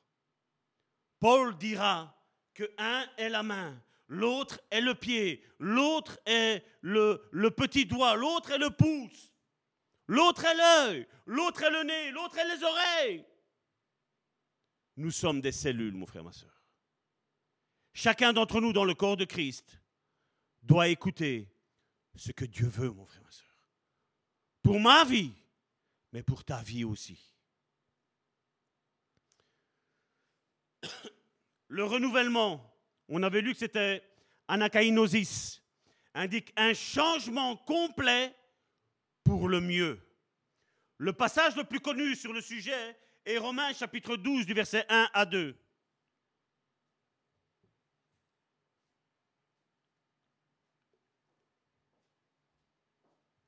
Et pour ceux qui ont la Bible du semeur, comme je suis en train de lire tous les passages, j'ai un titre. Et vous savez quel est ce titre?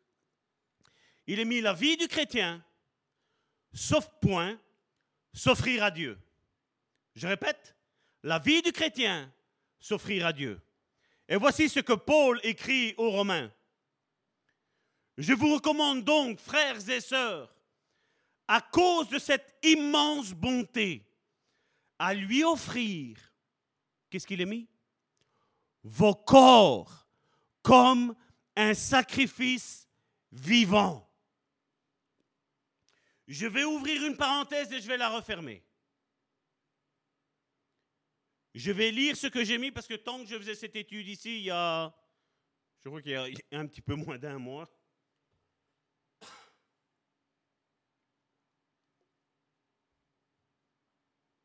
Voici ce que le Saint-Esprit m'avait dit d'écrire et de vous lire textuellement ce qu'il m'avait mis. Il m'a dit, Salvatore, lis-le, c'est important. Parce qu'il y a quelqu'un qui a eu ces mêmes paroles. Donc, à offrir vos corps comme un sacrifice vivant. Ceci s'appelle la consécration. Ce qui veut dire que tu te consacres entièrement à lui. Car nous n'avons pas la réputation de bien faire les choses, mais au travers du Saint-Esprit, il fait en sorte, le Saint-Esprit, que notre culte lui soit agréable. Par exemple, comme dans le mariage, le mariage n'est rien d'autre qu'une consécration de l'un vis-à-vis de l'autre. Ce n'est plus mon corps, mais c'est le corps de ma femme.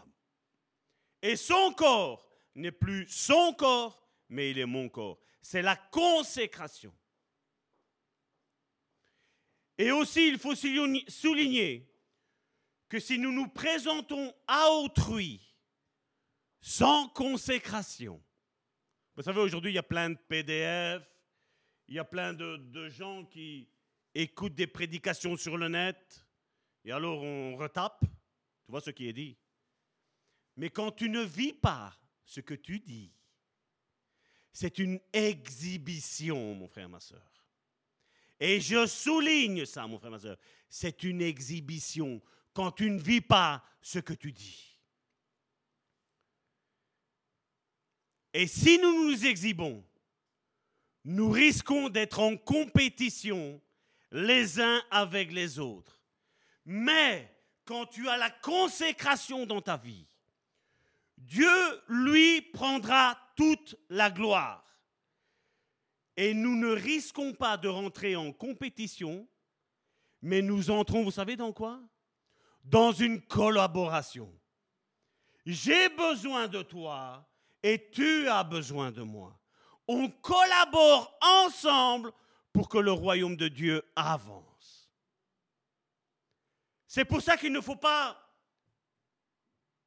prendre, je vais dire, des prédications, je vais dire, et vous savez, je connais chacun d'entre vous.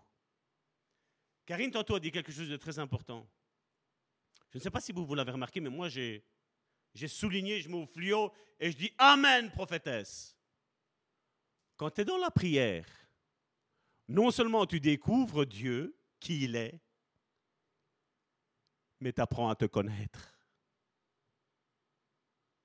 Tu apprends à te connaître dans la prière. Parce que le Saint-Esprit ne laissera pas un tordu rester un tordu. Le Saint-Esprit viendra dire à Salvatore, écoute, tu es si bon, tu es si gentil, tu es si fort, tu es si aimable. Mais, aïe, aïe, aïe, le mais, le mais, ça vous rappelle rien? Ça vous rappelle pas certaines églises? Non? Mais Et le Saint-Esprit vient et te dit, voilà, Salvador, c'est ça que je veux que tu changes maintenant. Et alors c'est là que tu vas dire, mais Seigneur, tu sais, j'ai essayé, j'ai raté.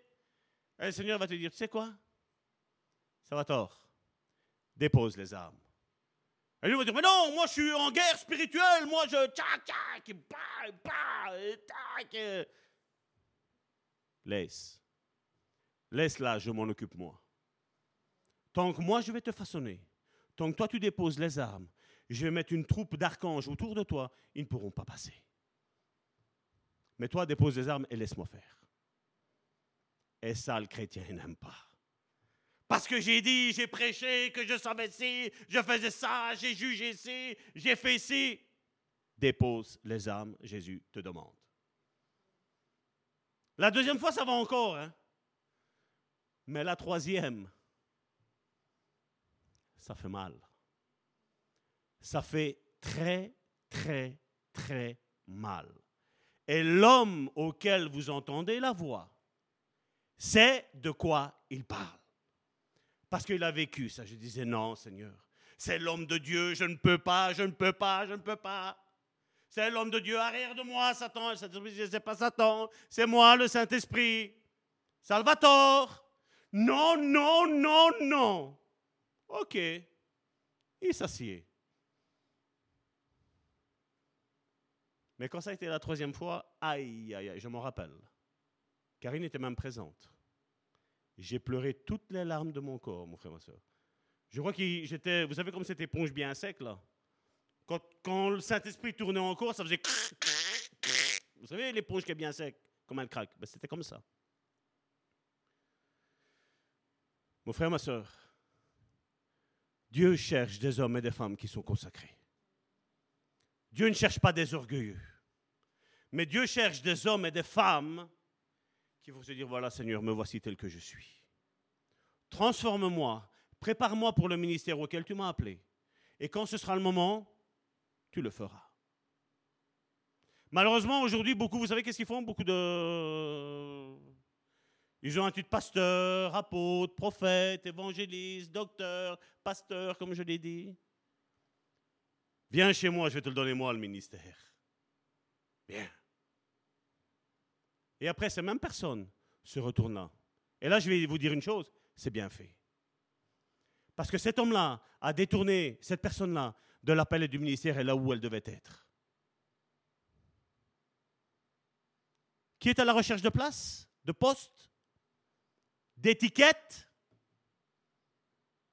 Attention, mon frère, ma soeur. Tout ce qui s'appelle ministre de Dieu n'est pas ministre de Dieu, mon frère, ma soeur. Quelle est la vie qui mène? On va le reprendre. Romains chapitre 12 du verset 1 à 2. Je vous recommande donc, frères et sœurs, à cause de cette immense bonté de Dieu, à lui offrir vos corps comme un sacrifice vivant. Saint. Qu'est-ce que j'ai dit tantôt avec le péché? Saint. Consécration veut dire saint. Tu t'éloignes du péché le plus possible. Saint et qui plaise à Dieu. Ce sera là de votre part un culte raisonnable. Verset 2.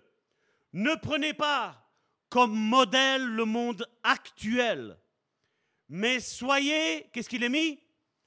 Transformés par le renouvellement de votre intelligence pour pouvoir discerner la volonté de Dieu, ce qui est bon, ce qui lui plaît, ce qui est parfait. Allez, ça va Seigneur, je vais te faire plaisir, je vais leur donner cette prédication. Hein. Je te fais plaisir. Combien sont comme ça aujourd'hui? Je vais te faire plaisir, on va parler de sanctification, allez. On va juste euh, pour dire qu'on n'est pas comme les autres. Mais est-ce que tu vis la sanctification?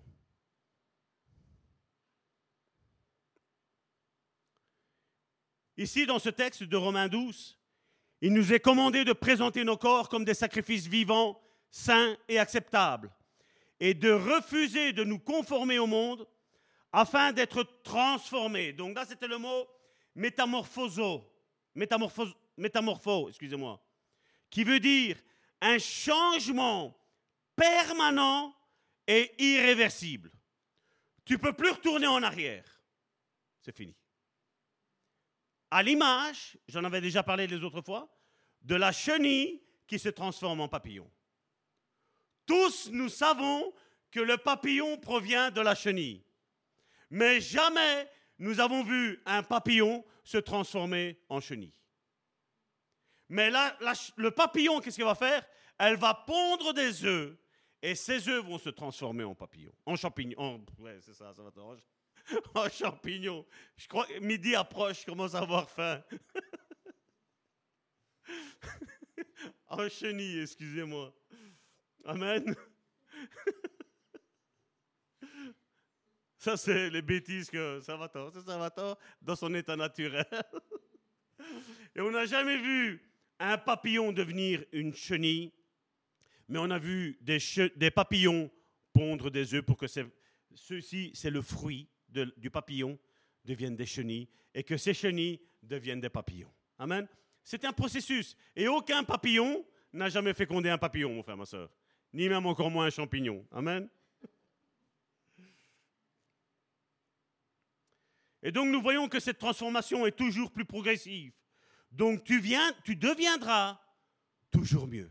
Amen.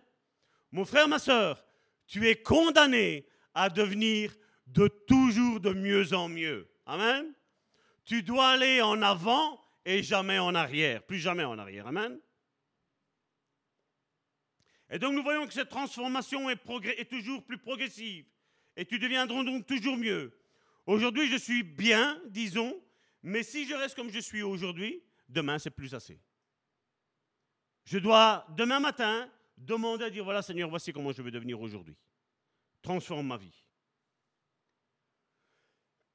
Et on a vu qu'au verset 2, il était mis, ne prenez pas comme modèle le monde actuel, mais soyez transformés par le renouvellement de votre intelligence.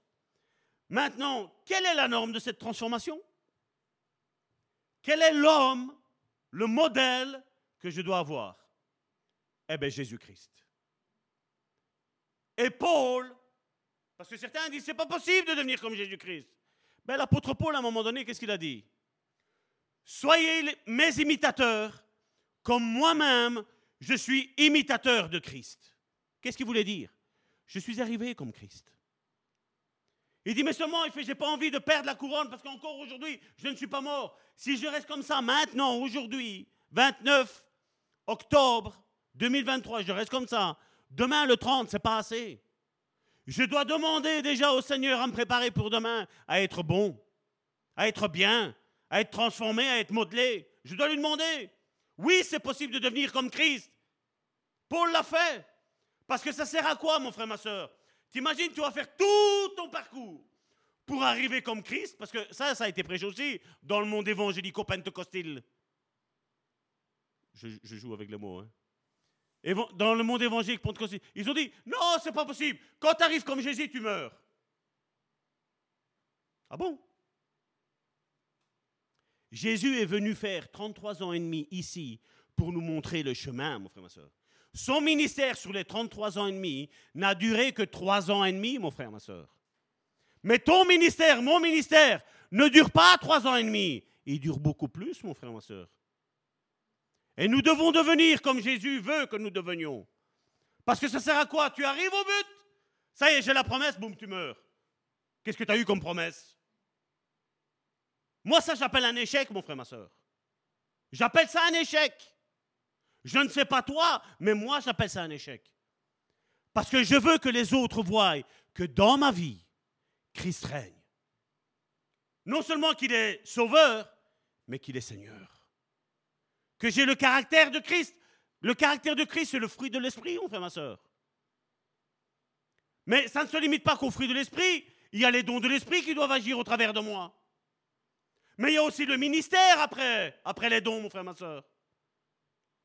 Et ça sert à quoi de dire, ah ben, toute sa vie de chrétien, ça a été massacre. Mais le jour où il est devenu parfait, c'est là qu'il est mort. Est-ce qui a envie de devenir parfait? Hein? Sincèrement, sincèrement. Vous voyez, excusez-moi cette parole-là, mais ça c'est l'ignorance, l'idiotie évangélique qu'il y a aujourd'hui. Ce n'est pas possible. Ah, c'était Jésus. Qu'est-ce qu'on dit d'Étienne? Étienne n'est pas mort 50 ans après que Jésus est mort. Hein? Tout le monde regardait Étienne, son visage était transformé comme un ange. Il était arrivé. Effectivement, c'était, la fin pour lui de son ministère. Mais tout le monde le regardait, ils ont dit Waouh Et il a pu dire, en peu de temps, il a pu dire ce que Jésus a dit en trois ans et demi Père, ne leur impute pas ce péché. Non, c'est pas possible de devenir comme Jésus. Étienne, Paul, Pierre, Jacques, son propre frère à Jésus. Jean, l'apôtre de l'amour.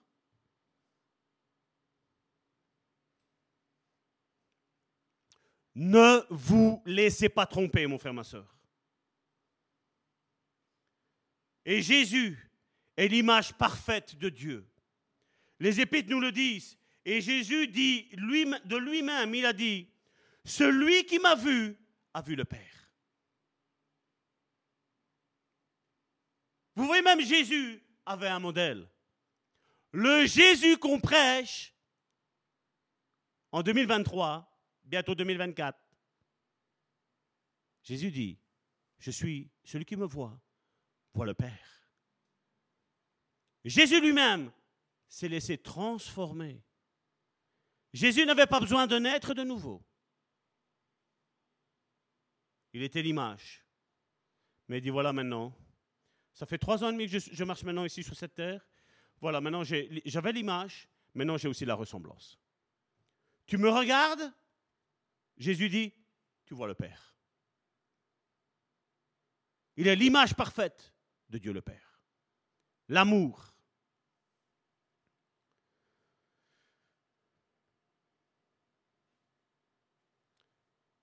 D'ailleurs, l'apôtre Paul nous dit que légalement,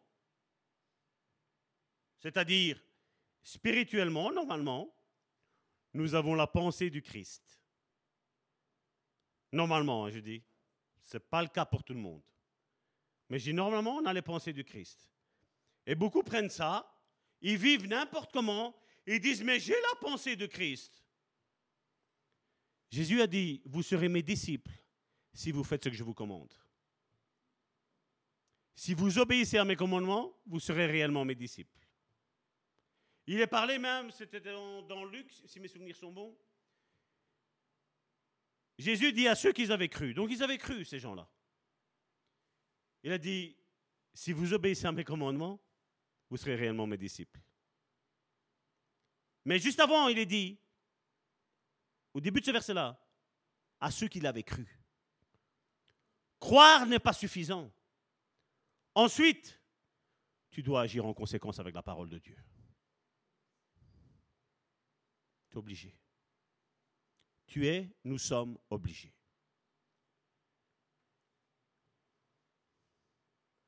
Et donc je disais, l'apôtre Paul nous dit que légalement, spirituellement, nous avons la pensée du Christ. Mais le problème, c'est que nous ne manifestons pas cette pensée à cause de notre esprit, s'il n'est pas né de nouveau. Mais nous avons un filtre aussi, il y a notre âme. Tu me donnes une baffe, et bah, directement, toi tu me donnes une baffe, moi c'est un coup de poing. Tu me bouscules, je te tranche le bras. C'est pas ce que le fruit de l'esprit nous dit. C'est que la vie de cette personne-là n'a pas été changée, c'est que quelque part, il y a un bug. Vous savez, comme on avait à un moment donné, on avait l'Internet, il, hop, il cherchait, il cherchait, il cherchait après un réseau, et après à un moment donné, boum, ça se coupe. Et c'est ce qui arrive dans notre vie spirituelle. C'est un petit peu comme avec le Wi-Fi aussi, si vous avez plus facile. Tu cherches le Wi-Fi, ah, le Wi-Fi il est là. Pendant ce temps-là, la box, ça se coupe le Wi-Fi. Toi, tu vois qu'il y a tout le temps le Wi-Fi, il est à fond, nickel. Tiens, ça va pas. Ça bug. Il est temps de reconnecter le Wi-Fi avec Dieu. Amen. Si aujourd'hui, je ne suis pas là pour mettre la peur à qui que ce soit, ni la crainte, mon frère, ma soeur. Je vous dis juste d'allumer la télévision, de regarder ce qui se passe en Israël et de dire Jésus revient. Amen. Dix vierges, cinq sages, cinq folles. Mais non, hein. allez, amuse-toi, joue, hein. c'est pas un souci. hein. La Bible nous dit que même celles qui avaient de l'huile se sont endormies, mon frère, ma soeur. Mais l'époux, comme il savait que c'était des vierges, il a commencé à crier. Il a commencé à se faire, pas crier, à se faire entendre. Il y avait ses pas qui arrivaient. Et il y a quelqu'un qui se lève en pleine nuit, en plein sursaut. Elle somnolait. Voici l'époux Trop tard. T'as des lampes? T'as de l'huile aussi dans tes lampes? Comment ça se fait que juste la lampe, ça ne suffisait pas? Comment ça se fait qu'il faut avoir de l'huile en plus Au cas où? Au cas où. Il arrive au plein milieu de la nuit. D'où où je pense que pendant la période des sept ans de tribulation qu'il va y avoir, nous allons être enlevés en plein milieu, trois ans et demi. On va voir les choses se mettre en place comme on est en train de voir un petit peu. hein. Je ne dis pas qu'on est dans la tribulation, loin de moi cette pensée-là, mais on voit déjà les choses arriver, mon frère, ma soeur, c'est pas vrai? Il y a une menace nucléaire qui pèse sur le monde entier, mon frère, ma soeur. Tu ne sais pas où ça va démarrer et tu ne sais pas où ça va s'arrêter, mon frère, ma soeur. Récemment, je ne sais pas si on peut le dire,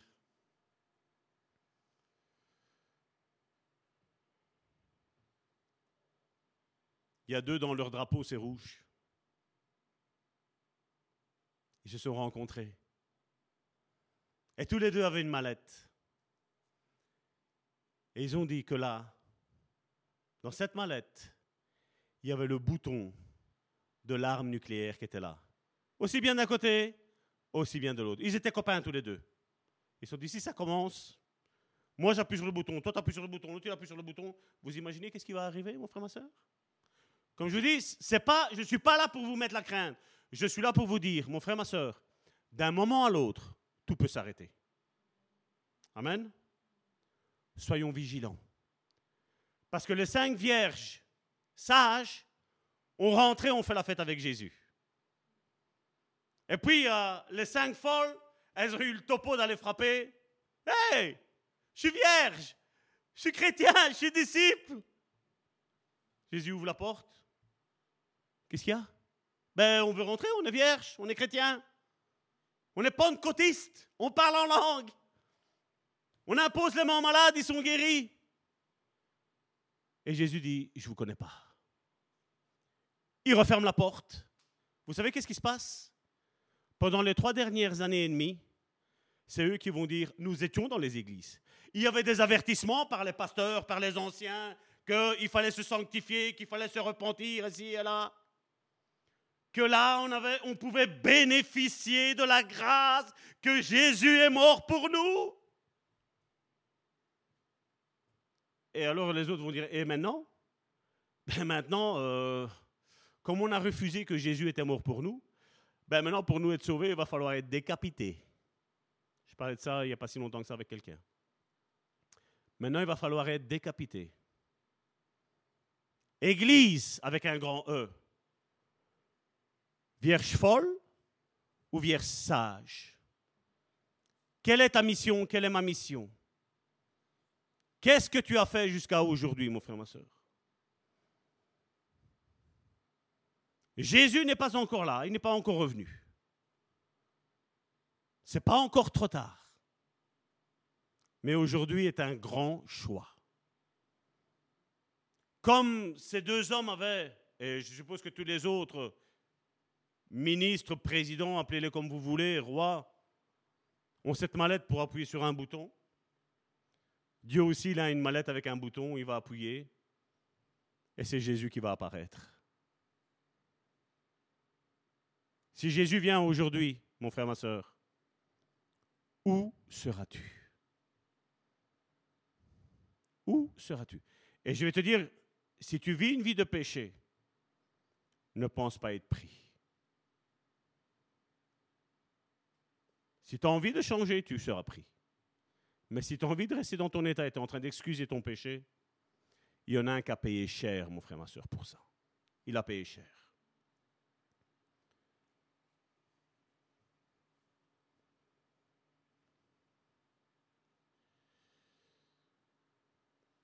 Quand on est renouvelé progressivement dans notre âme, si la parcelle du self-control est transformée, tu vas te contrôler jusqu'à un certain point, bien entendu. Car si la partie adverse te pousse à t'énerver, il va y avoir à un moment donné une réaction. Et beaucoup disent, mais il est pasteur, c'est pasteur Salvatore, on peut lui dire ce qu'il veut, il doit tout le temps se contrôler, lui. Attention, parce que là, tu risques d'être étonné. Parce que je garde, je garde, je garde, mais quand j'ouvre la bouche, aïe, aïe, aïe, aïe, aïe, aïe.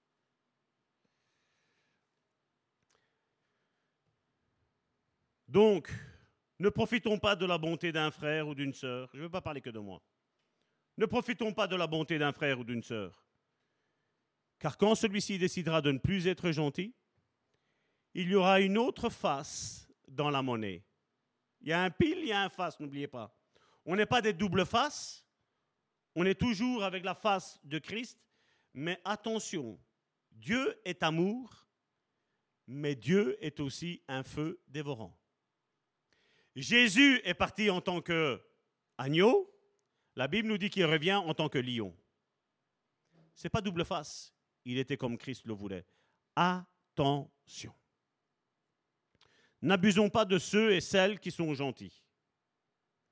Dans la, dans la consécration, nous décidons que personne d'autre n'a de droit sur notre corps que le Seigneur. Comme je vous ai parlé du mariage, j'ai consacré tout mon corps à mon épouse.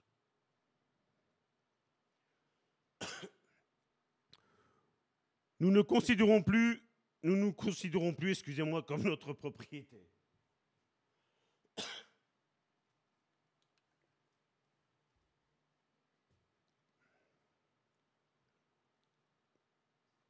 Je rigole parce que je viens de voir un message de ma soeur Jasmine qui nous dit Ma soeur Karine, il va falloir te presser pour cuisiner. C'est prêt, Karine a dit.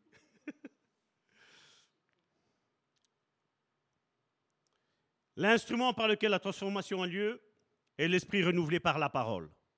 Par conséquent, le renouveau se produit intellectuellement par le ministère du Saint-Esprit lorsque nous cherchons dans la parole de Dieu, nous étudions la parole de Dieu, nous emmagasinons ce que la parole de Dieu nous dit, nous obéissons à la parole de Dieu, nous obéissons à la prédication que nous savons qui est ointe du Saint-Esprit par un serviteur, par une servante qui est lui aussi oint et ointe du Saint-Esprit.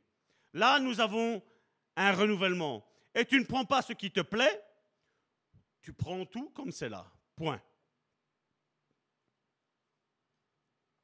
Nous l'avons reçu légalement mais nous y arrivons progressivement par la révélation, donc le réma de l'Esprit Saint. Il est le seul à connaître la pensée de Christ et à la révéler à notre vie. Et ce matin, nous allons étudier... Non, ça va être tard. Je vais stopper. Je vais bientôt stopper, excusez-moi. Mais pour la semaine prochaine, vous lisez Apocalypse chapitre 2 et le chapitre 3. Ce sont les sept églises de l'Apocalypse. Et je vous laisse un petit peu travailler déjà ça de votre côté. Comme ça, quand dimanche je prêcherai là-dessus, ben vous direz, ben ça va, c'est ce que j'avais compris. Je crois que le Saint-Esprit est en moi, mais je crois aussi que le Saint-Esprit est en toi. Et il y aura peut-être des choses que tu devras peut-être nous dire. Tu peux nous dire même durant la semaine, vous savez bien que je réponds toujours au message qu'on me répond.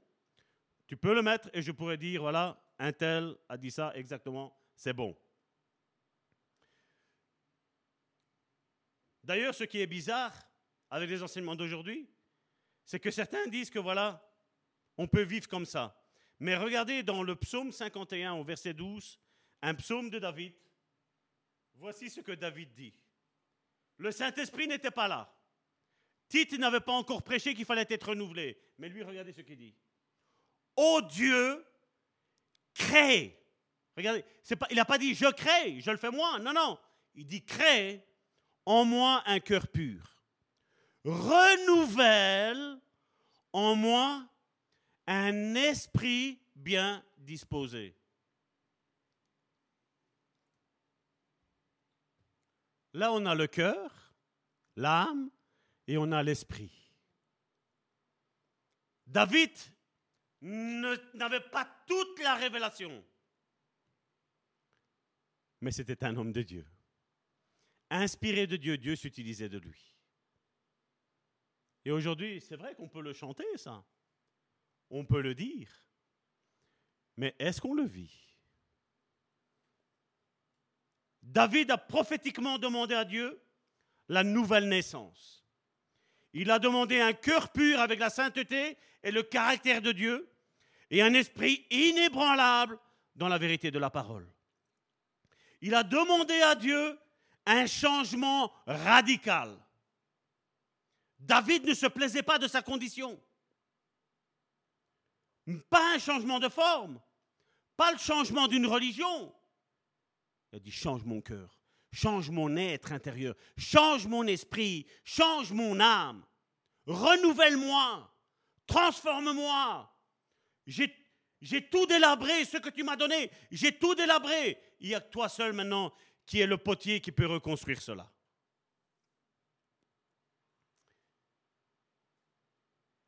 Et vous savez, le mot renouveler, renouvellement, il est dit onze fois dans le Nouveau Testament, Et on va clôturer avec celui-ci. Dans Éphésiens, chapitre 4, versets 22 à 23.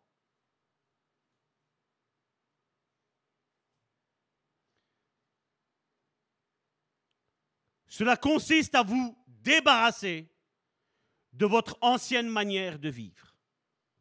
Éphésiens, Nouveau Testament. Éphésiens est, est le livre, on nous dit, pastoral. Pastoral qui veut dire c'est le message que les pasteurs doivent prêcher à leur église. Ils doivent enseigner.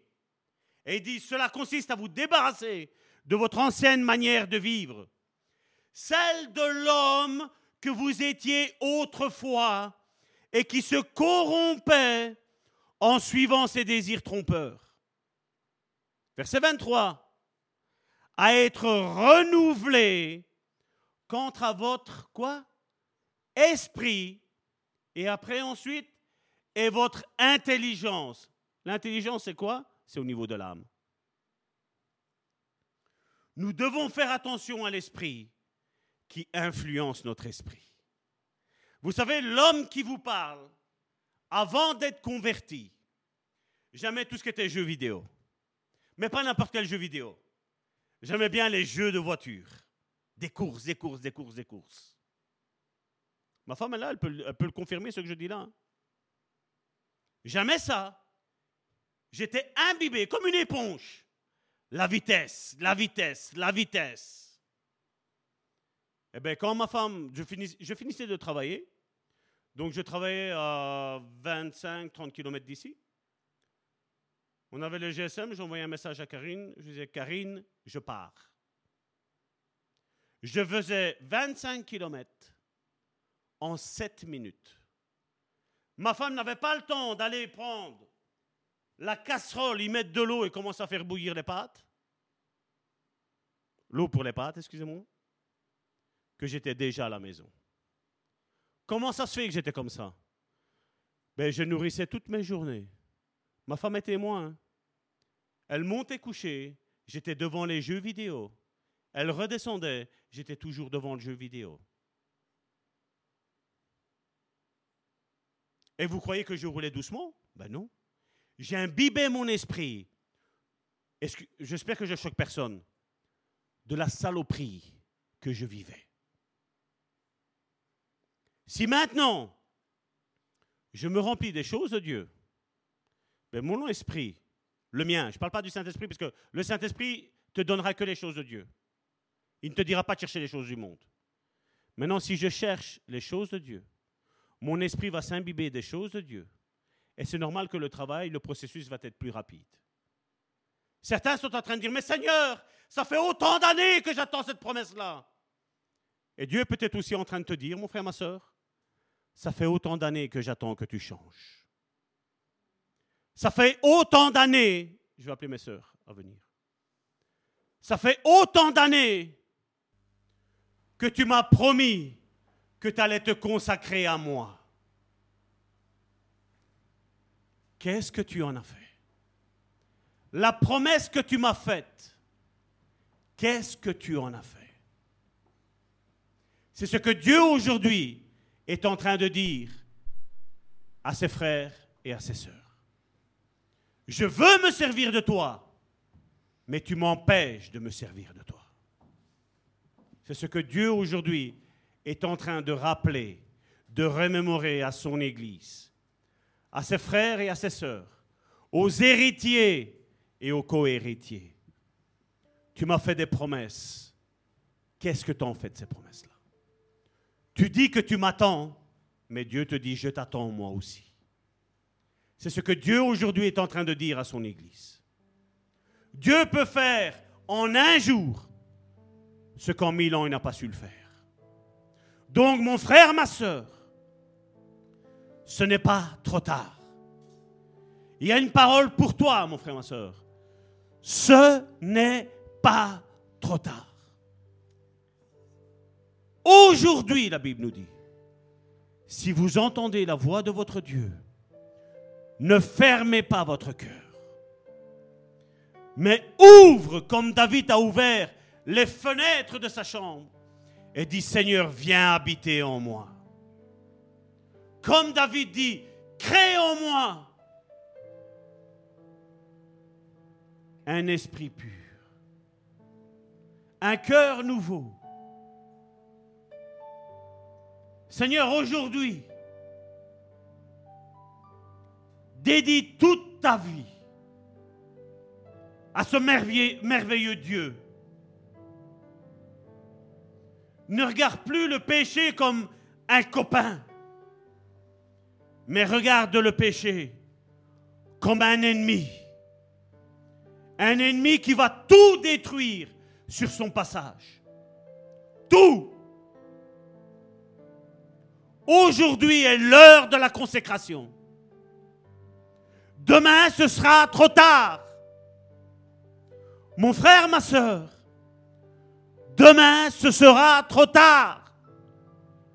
Aujourd'hui, la Bible nous dit, aujourd'hui, si vous entendez la voix de votre Dieu, n'endurcissez pas votre cœur.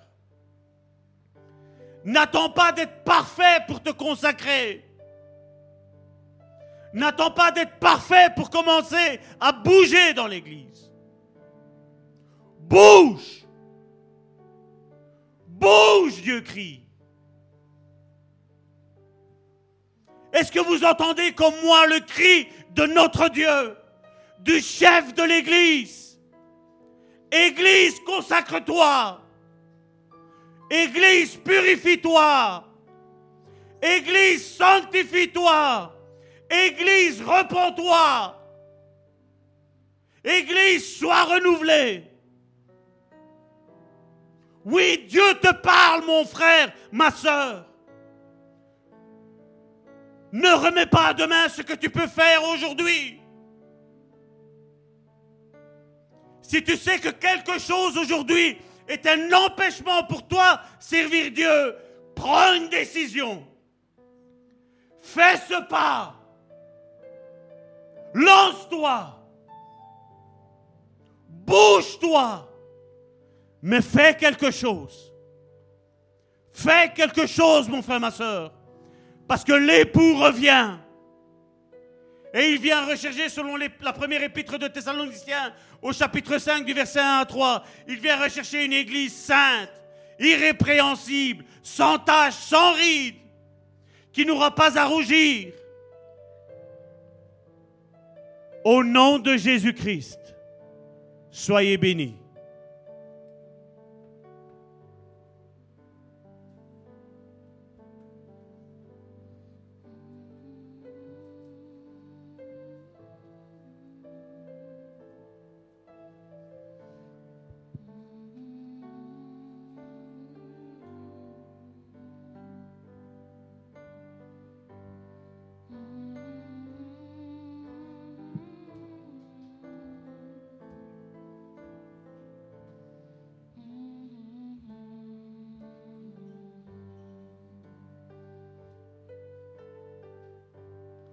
Change mon cœur, Seigneur, et purifie-moi.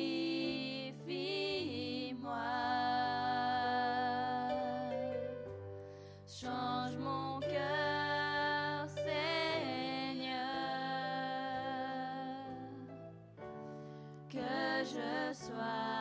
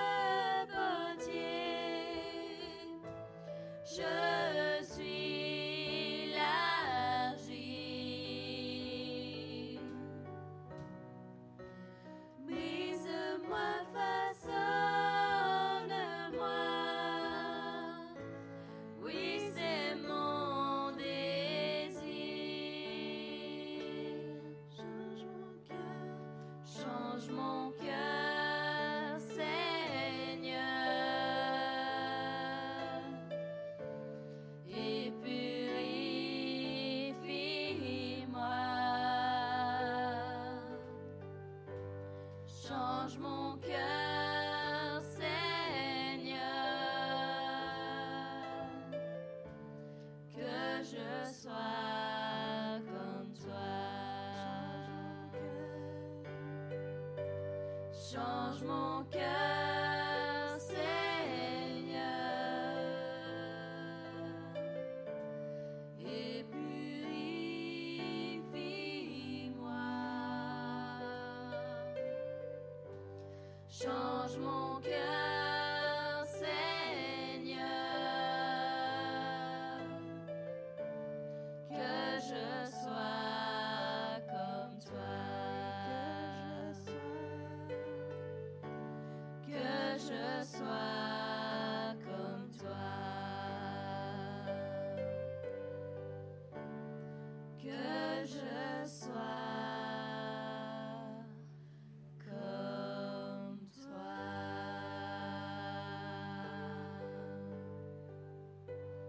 Alléluia.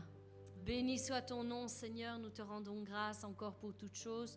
Puisses-tu continuer à nous bénir, nous conduire, nous diriger, nous transformer encore tout au long de cette semaine? Seigneur, je te remets mes frères et sœurs, ainsi que nous-mêmes, Seigneur, entre tes mains. Et Seigneur, je sais que tu es fidèle et que tu le feras. Merci pour toutes choses, Seigneur.